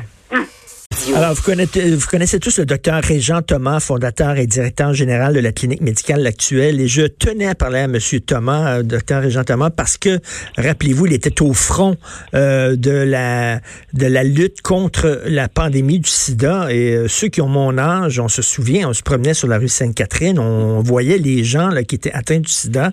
C'était visible à cause du sarcome de Carposi qu'il y avait dans le visage. Et on se demandait, coudon, qu'est-ce qui se passe? Est-ce que, est-ce que ça, s'en va vers la fin du monde? Donc, il l'a connu vraiment. Il était au centre du cyclone, cette pandémie-là. Euh, et je vais, je vais lui parler. Bonjour, Régent. Bonjour, Richard. quand, tu sais, dans le gros, gros de la crise du sida, là, je rappelle là, quand, quand tu te promenais sur la rue puis tu voyais ces, ces, ces gens-là malades, euh, on, on avait peur aussi. On se demandait là, où c'est que ça va aller, combien de gens vont mourir. Absolument. Les années 90, avant l'arrivée de la trithérapie, euh, la première cause de mortalité chez les hommes au centre-ville de Montréal, c'est le sida. Donc, c'était euh, quelque chose d'important. C'est une épidémie, euh, évidemment, deux épidémies complètement différentes, mais que c'est intéressant de les comparer aussi. Le sida était une épidémie, ça a été plus long avant qu'on découvre un petit peu. C'était plus compliqué que le coronavirus, qui est un simple virus euh, respiratoire. L'autre, c'est un virus qui attaquait le système immunitaire d'emblée. Et là, ça prenait des années avant que la personne développe des complications, du kaposi, des infections. Et c'est une euh, épidémie qui a touché d'abord certains groupes. Hein, donc, euh, les- tu te souviens des 4 H homosexuels, haïtiens, hémophiles, héroïnomanes. Oui, un impact. Extrêmement important sur toute euh, euh, la peur de ces groupes-là et la stigmatisation de ces groupes-là. Et, en même temps, c'est une maladie qui touchait des jeunes. Contrairement à- au coronavirus, la moyenne d'âge, c'était 25-30 ans. Et euh, tu, tu, tu le rappelles, avec les 4 H, euh, ça, c'était aussi la difficulté parce que ça touchait des gens qui étaient des, des, des clientèles, des groupes Ouais. qui étaient ostracisés, euh, marginaux, etc. Tandis que là, on dit, mon Dieu, le coronavirus, ça touche Ouais. Pépé, Mémé. Pépé et Mémé ont tout de suite notre sympathie. Tandis que les réunionnades, ben, il n'y a rien qu'à pas shooter, puis le gay, il n'y a rien qu'à mettre des capotes. Ouais. Oui, oui, c'était tout le, le combat, puis avant de savoir, de toute façon. Puis en fait, il y, a- il y avait une erreur là-dedans. D'ailleurs, le professeur Jacques Beaulieu, qui est un, un éminent euh, euh, infectiologue de Sherbrooke, vient d'écrire un livre aux origines du sida, était extrêmement intéressant. Et euh, dans toute ce- cette euh, peste-là, il dit on a oublié un cinquième H, c'était hétérosexuel. Parce que la principale cause de transmission du VIH dans le monde, elle demeure hétérosexuelle. Sauf qu'en Amérique du Nord, les homosexuels ont été touchés en premier, après les Haïtiens, et ça va prendre du temps. Donc, euh, deux ép- épidémies. Ben, peut-être quand même un, un- un petit, un petit rappel qu'il y a encore aujourd'hui 40 millions de gens qui vivent avec le VIH. Ah oui. Il y a encore- et il y a encore un million de personnes qui meurent chaque année. Ah oui, un million de personnes, parce qu'on Oui. pense que les gens ne meurent plus de ça. ben, les gens ne meurent plus dans les gens qui ont accès euh, aux, aux pays riches, qui ont accès à la trithérapie, mais c'est pas le cas. Et quand arrive, euh, c'est une grande inquiétude actuellement avec euh, quand toutes les ressources sont mises sur un virus comme le coronavirus, ben il y a de l'argent qui va, l'argent pousse pas dans les arbres. Donc, il y a des grandes inquiétudes que de l'argent euh, donné mais à la mais lutte tu as raison. Donc, on n'a pas Ouais. éradiqué là, la, la- non, pas, pandémie loin. de, de- du VIH. Elle est toujours là. On l'a un peu. on- 1,7 million de nouvelles infections chaque année. Hein? Oui. mais on en Et parle. le de- taux de mortalité du sida, Richard, le taux de mortalité du coronavirus, il est 2% sauf qu'il se transmet plus facilement. Ça n'a rien à voir. La transmission du VIH, ça, c'est une transmission faible, 1 mais avec un taux de mortalité de 80% s'il n'y a pas de traitement. Donc, actuellement, actuellement là, le VIH pose une plus grande menace que, que le coronavirus parce qu'il y a Ben, plus de gens qui en meurent encore. là. Ouais. Ouais, c'est difficile à dire parce qu'il est trop tôt euh, dans, dans l'épidémie et c'est la grande difficulté de la santé publique. Euh, on a des réunions euh, deux fois par semaine. Je peux vous dire que les cliniques de première ligne sont pas mal mélangées. La semaine passée, on nous disait de pas tester les gens, que ça donnait rien. Cette semaine, l'OMS nous dit de tester tout le monde. Euh, les lignes sont, sont pas claires, claires. Et comme le numéro de téléphone n'est pas très bon, il n'y a pas de bonne réponse suffisamment, les gens nous rappellent. Donc, c'est assez, euh, dans des cliniques, en général, la première ligne, il faut renforcer la première ligne. On ne veut pas que les gens aillent dans les urgences. Ben, il faut aider-nous à renforcer aussi la première ligne. Notre clientèle est inquiète aussi. Ben, c'est Nos parce que Régent, tu as une clientèle qui est fragile parce qu'il y a un qui est système immu- immunodéficiente. Ben, c'est ça. Oui. Une clientèle qui est immunodéficiente et vieillissante. Plus de, près de 60% de notre population plus de 50, 60 ans maintenant. Donc, ils sont pris avec d'autres comorbidités, l'hypertension, le diabète. Donc, on peut pas, euh, on peut pas ne pas venir travailler. Là. J'espère que où le test va devenir accessible parce que Il y a un médecin hier qui disait j'ai des symptômes de grippe, blablabla. J'espère que je sais pas s'il y avait un risque. Il voulait passer un test, puis ils lui ont, ils lui ont dit, c'est un spécialiste du sein. Ils lui ont dit ben il n'y a pas de passe droit pour pour les médecins. Ben, il faudrait qu'il y ait peut-être quelque chose pour les professionnels de la santé, parce que tous les professionnels de la santé ne peuvent pas être en quarantaine. Ben non, absolument. On est tous ben en quarantaine, là, qui sait va soigner le monde, parce que les autres maladies continuent aussi. Qu'est-ce que je fais avec un patient qui appelle à l'actuel? Ça arrive depuis hier. J'arrive de Cuba, j'ai eu une relation sexuelle, j'ai des symptômes. Théoriquement, il est supposé d'être euh, il est supposé d'être en, en, En quarantaine. isolement, ben oui. Ouais, pas 14 jours. Alors, c'est pas, c'est pas évident. Mais toi, quand tu étais dans le gros là, de, la, de la crise du sida, là, la thé- thérapie n'était pas encore là, est-ce que, est-ce que tu paniquais? Est-ce que tu disais vraiment ça va être un hécatombe? Là? Ben, c'est-à-dire que c'était un hécatombe. Je veux dire, nous, au centre-ville, quand je te dis que c'était la principale cause de mortalité, la salle d'attente, bon, c'est un virus qui, heureusement, se transmettait pas facilement. Mais je veux dire, la salle d'attente, Richard, c'est la moyenne d'âge avait 30 ans. C'est des jeunes qui avaient des cancers au cerveau, qui étaient aveugles parce que leur système immunitaire était trop faible. C'est des gens qui avaient du capousi dans le visage partout. C'était, et là-dedans, on avait aussi des amis, on avait aussi des professionnels, on avait aussi des infirmières. Donc, c'était, et c'était de la mortalité à, à toutes les semaines. On, on allait aux enterrements à, à toutes les semaines. Donc, euh, donc c'était vraiment, vraiment euh, l'hécatombe.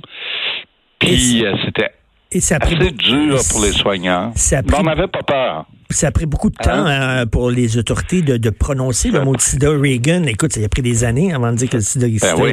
Oui, parce que ça a été associé donc à- aux mauvaises personnes, la peste gay, le cancer gay, la punition de Dieu. Euh, tout ça a duré euh, assez longtemps. Et, et, et c'est encore un peu, je dirais, dans l'imaginaire euh, des gens. C'est encore dans l'imaginaire des gens parce que ça, ça a marqué l'histoire. Et toi, ça devait être éprouvant émotivement. Hein? Tu devais être complètement lessivé à la fin de tes journées. Mais je suis encore, mais c'est parce que je vieillis plus. Les journées sont encore grosses. Euh, c'était euh, c'était un combat. Nous, on voyait ça comme une guerre civile à, à Montréal. C'est comme ça. On voyait ça comme ça. Et ce qui, ce qui était dur aussi, au-delà de, de la mort, de la mort de jeunes, hein, je, je répète, c'était la mort de jeunes, euh, qui a déjà avait été rejeté là, tu sais, c'est différent, hein, là, l'appui, comme tu dis, tout le monde, euh, solidarité. Là, il n'y avait pas d'élan de solidarité. Il y en a eu un peu, mais, mais pas beaucoup. Et souvent, ces jeunes-là avaient déjà été rejetés par leur Et famille. c'est ça, à l'époque, il faut se ramener aux, aux années 90, l'homosexualité était moins, euh, Non, était non, moins admise et euh, bon, qu'aujourd'hui, moins Oui, donc accepté. c'est la double, c'est la double punition, homosexuel et, et Est-ce que, Régent, toi, est-ce que tu trouves qu'on qu'on exagère, qu'on réagit trop avec le, le coronavirus? C'est une question que nous, on se pose tous les jours. Euh, c'est une question qui est difficile à répondre. Euh, J'écoute les gens, les gens ont l'air très contents euh, de la réponse du gouvernement, de la réponse du docteur Horacio Arruda. Ça a changé très, très vite. Hein? Il y a deux semaines, tu te souviens, le docteur Arruda à la télé disait inquiétez-vous pas, il y a un blablabla. Oui. Et tout d'un coup, on est passé euh, au gouvernement et tout d'un coup à, à l'urgence humanitaire. Alors tout ça s'est fait très vite. C'est, je, je pense que la santé publique fait un bon travail. Ce qui est plus difficile, c'est la coordination sur le terrain après. Parce que c'est bien beau d'aller à la télévision puis de dire euh, on fait tout, puis tout est prêt, puis nous sommes prêts. Puis dans la réalité, un petit peu nous pognés sur le terrain, il y a quand même encore des difficultés. On a, on a des difficultés à, à avoir certains produits de, de nettoyage, de désinfectants. On a de la difficulté à avoir certains tests de laboratoire parce que ça vient de Chine. Euh, donc tout ça sur le terrain. Donc est-ce qu'il en fait trop? Je pense qu'on on, on peut pas dire ça, mais faut pas oublier qu'il y a d'autres dossiers qui existent. Euh, puis il faudrait pas que tout soit juste là-dessus. J'imagine, euh, c'est temporaire. Et à l'époque, dans les années 90, j'imagine, tu aurais aimé ça que les autorités réagissent aussi rapidement face Ben, à, à la menace c'est ce que beaucoup de patients nous disent. Euh, si on avait réagi comme ça, si on avait mis tout cet argent-là, le sida, il n'y en, aurait pas eu longtemps. Ben écoute, euh, merci Régent, puis euh, écoute, tu sais qu'on Ben, on te lève On ton continue. chapeau à, à toi, puis à tous les gens qui travaillent dans le milieu de la santé, parce que oui, il y a le coronavirus, mais il y a d'autres, il y a d'autres maladies, il y a des gens au front, et toi encore, tu es toujours là au front euh, pour aider Ben, c'est les gens qui ont le sida. Merci Régent beaucoup. Richard. Régent Thomas, fondateur directeur général de la clinique médicale actuelle. Salut Jonathan. Salut. Écoute, c'est tellement vrai ce que euh, vous dites pour euh, le réseau de la santé, les défis qui sont énormes, énormes. Et d'ailleurs, je vais avoir l'occasion un peu plus tard dans l'émission de m'entretenir avec euh, Diane Franqueur, la présidente de la Fédération des médecins spécialistes du Québec. Il y a plein, plein de questions qui, se, qui se posent. Parce que là, premièrement, tu sais, la ministre McCann a annoncé que on va arrêter les chirurgies électives, ce qui veut dire ce qui est moins important, dans le fond. Là. Sauf que dans des chirurgies électives, par exemple, des fois, tu vas avoir d'enlever une petite masse. Sais, une petite masse là, fatigante, euh, on va l'enlever, on va envoyer ça en pâteau, puis là, la pâteau va checker, puis on va voir s'il y a lieu d'aller plus loin. Qu'on suspende ça pour une semaine, deux semaines, OK, mais quand ça va faire un mois, deux mois, qu'on va avoir suspendu ça, que si jamais, et là je ne veux pas être alarmiste, là, mais si on se rend comme en Italie, où mettons des pathologistes qui ont pour travail de lire des petites plaquettes depuis 15-20 ans, se ramassent à soigner du monde aux urgences, euh, tous les petits tests qui n'auront pas été faits sur les petites masses, là, il va, euh, on va avoir des surprises. là. Ben oui, des petites masses qui vont devenir des grosses masses. C'est ça. Ben oui. C'est ça. Oh là là, on est rendu euh, là. là. Tu sais, comme dit euh, tantôt le régent Thomas, là, il dit c'est bien beau le coronavirus, mais il y a d'autres problèmes en santé. Puis on dirait que tout est mis là-dessus, puis peut-être avec raison, mais tu sais, c'est certain. Puis Mm. là, tu te demandes, est-ce qu'on a le personnel justement pour, pour, pour, pour, pour faire, euh, faire face à tout, tout ça en même temps? Là? Absolument. Et la question, la, la réponse à cette question-là est, est- est probablement que dans le pire des scénarios, on n'aurait pas suffisamment de personnel, on n'aurait pas suffisamment de lits, on n'aurait pas suffisamment de respirateurs. De là, l'importance d'essayer de- d'aplanir. On revient toujours à ça. Hein? Ben oui. J'ai vu Ben des oui. gens dire Ah, comment ça être tanné. Non, non, au contraire, il faut, faut le dire. Parce que tu sais qu'un des défis, là, euh, et je vais en parler tantôt, euh, Richard, là, un des défis de François Legault, c'est que la belle discipline des Québécois, en, général, on a vu, il y, en a des tout croches, là, des, des bozos qui n'écoutent pas, mais de façon générale, on a une belle discipline. Mais euh, il faut la conserver, cette discipline-là, dans le temps. Tu sais, là, là, tout le monde dit, oh, c'est beau, on collabore, mais là, dans une semaine, dans deux semaines, quand il y a des gens qui sont plus capables de payer leur loyer, que l'argent rentrera pas, qui vont tous perdre leur job, que la panique risque peut-être de s'employer, là, et là, il va falloir conserver cette discipline-là. Alors, euh, les défis euh, pour François Legault sont, sont nombreux. J'en parlais à Salut Bonjour ce matin. Je disais, tu sais, souvent, on va voir euh, des bons gestionnaires de crise euh, dans les premières heures d'une crise. Et quand je dis premières heures, là, je le généralise, là, tu sais, parlons de jours, même, voire même de semaines, mais c'est souvent dans leur capacité à bien gérer la crise dans le temps qu'on va vraiment évaluer euh, la performance.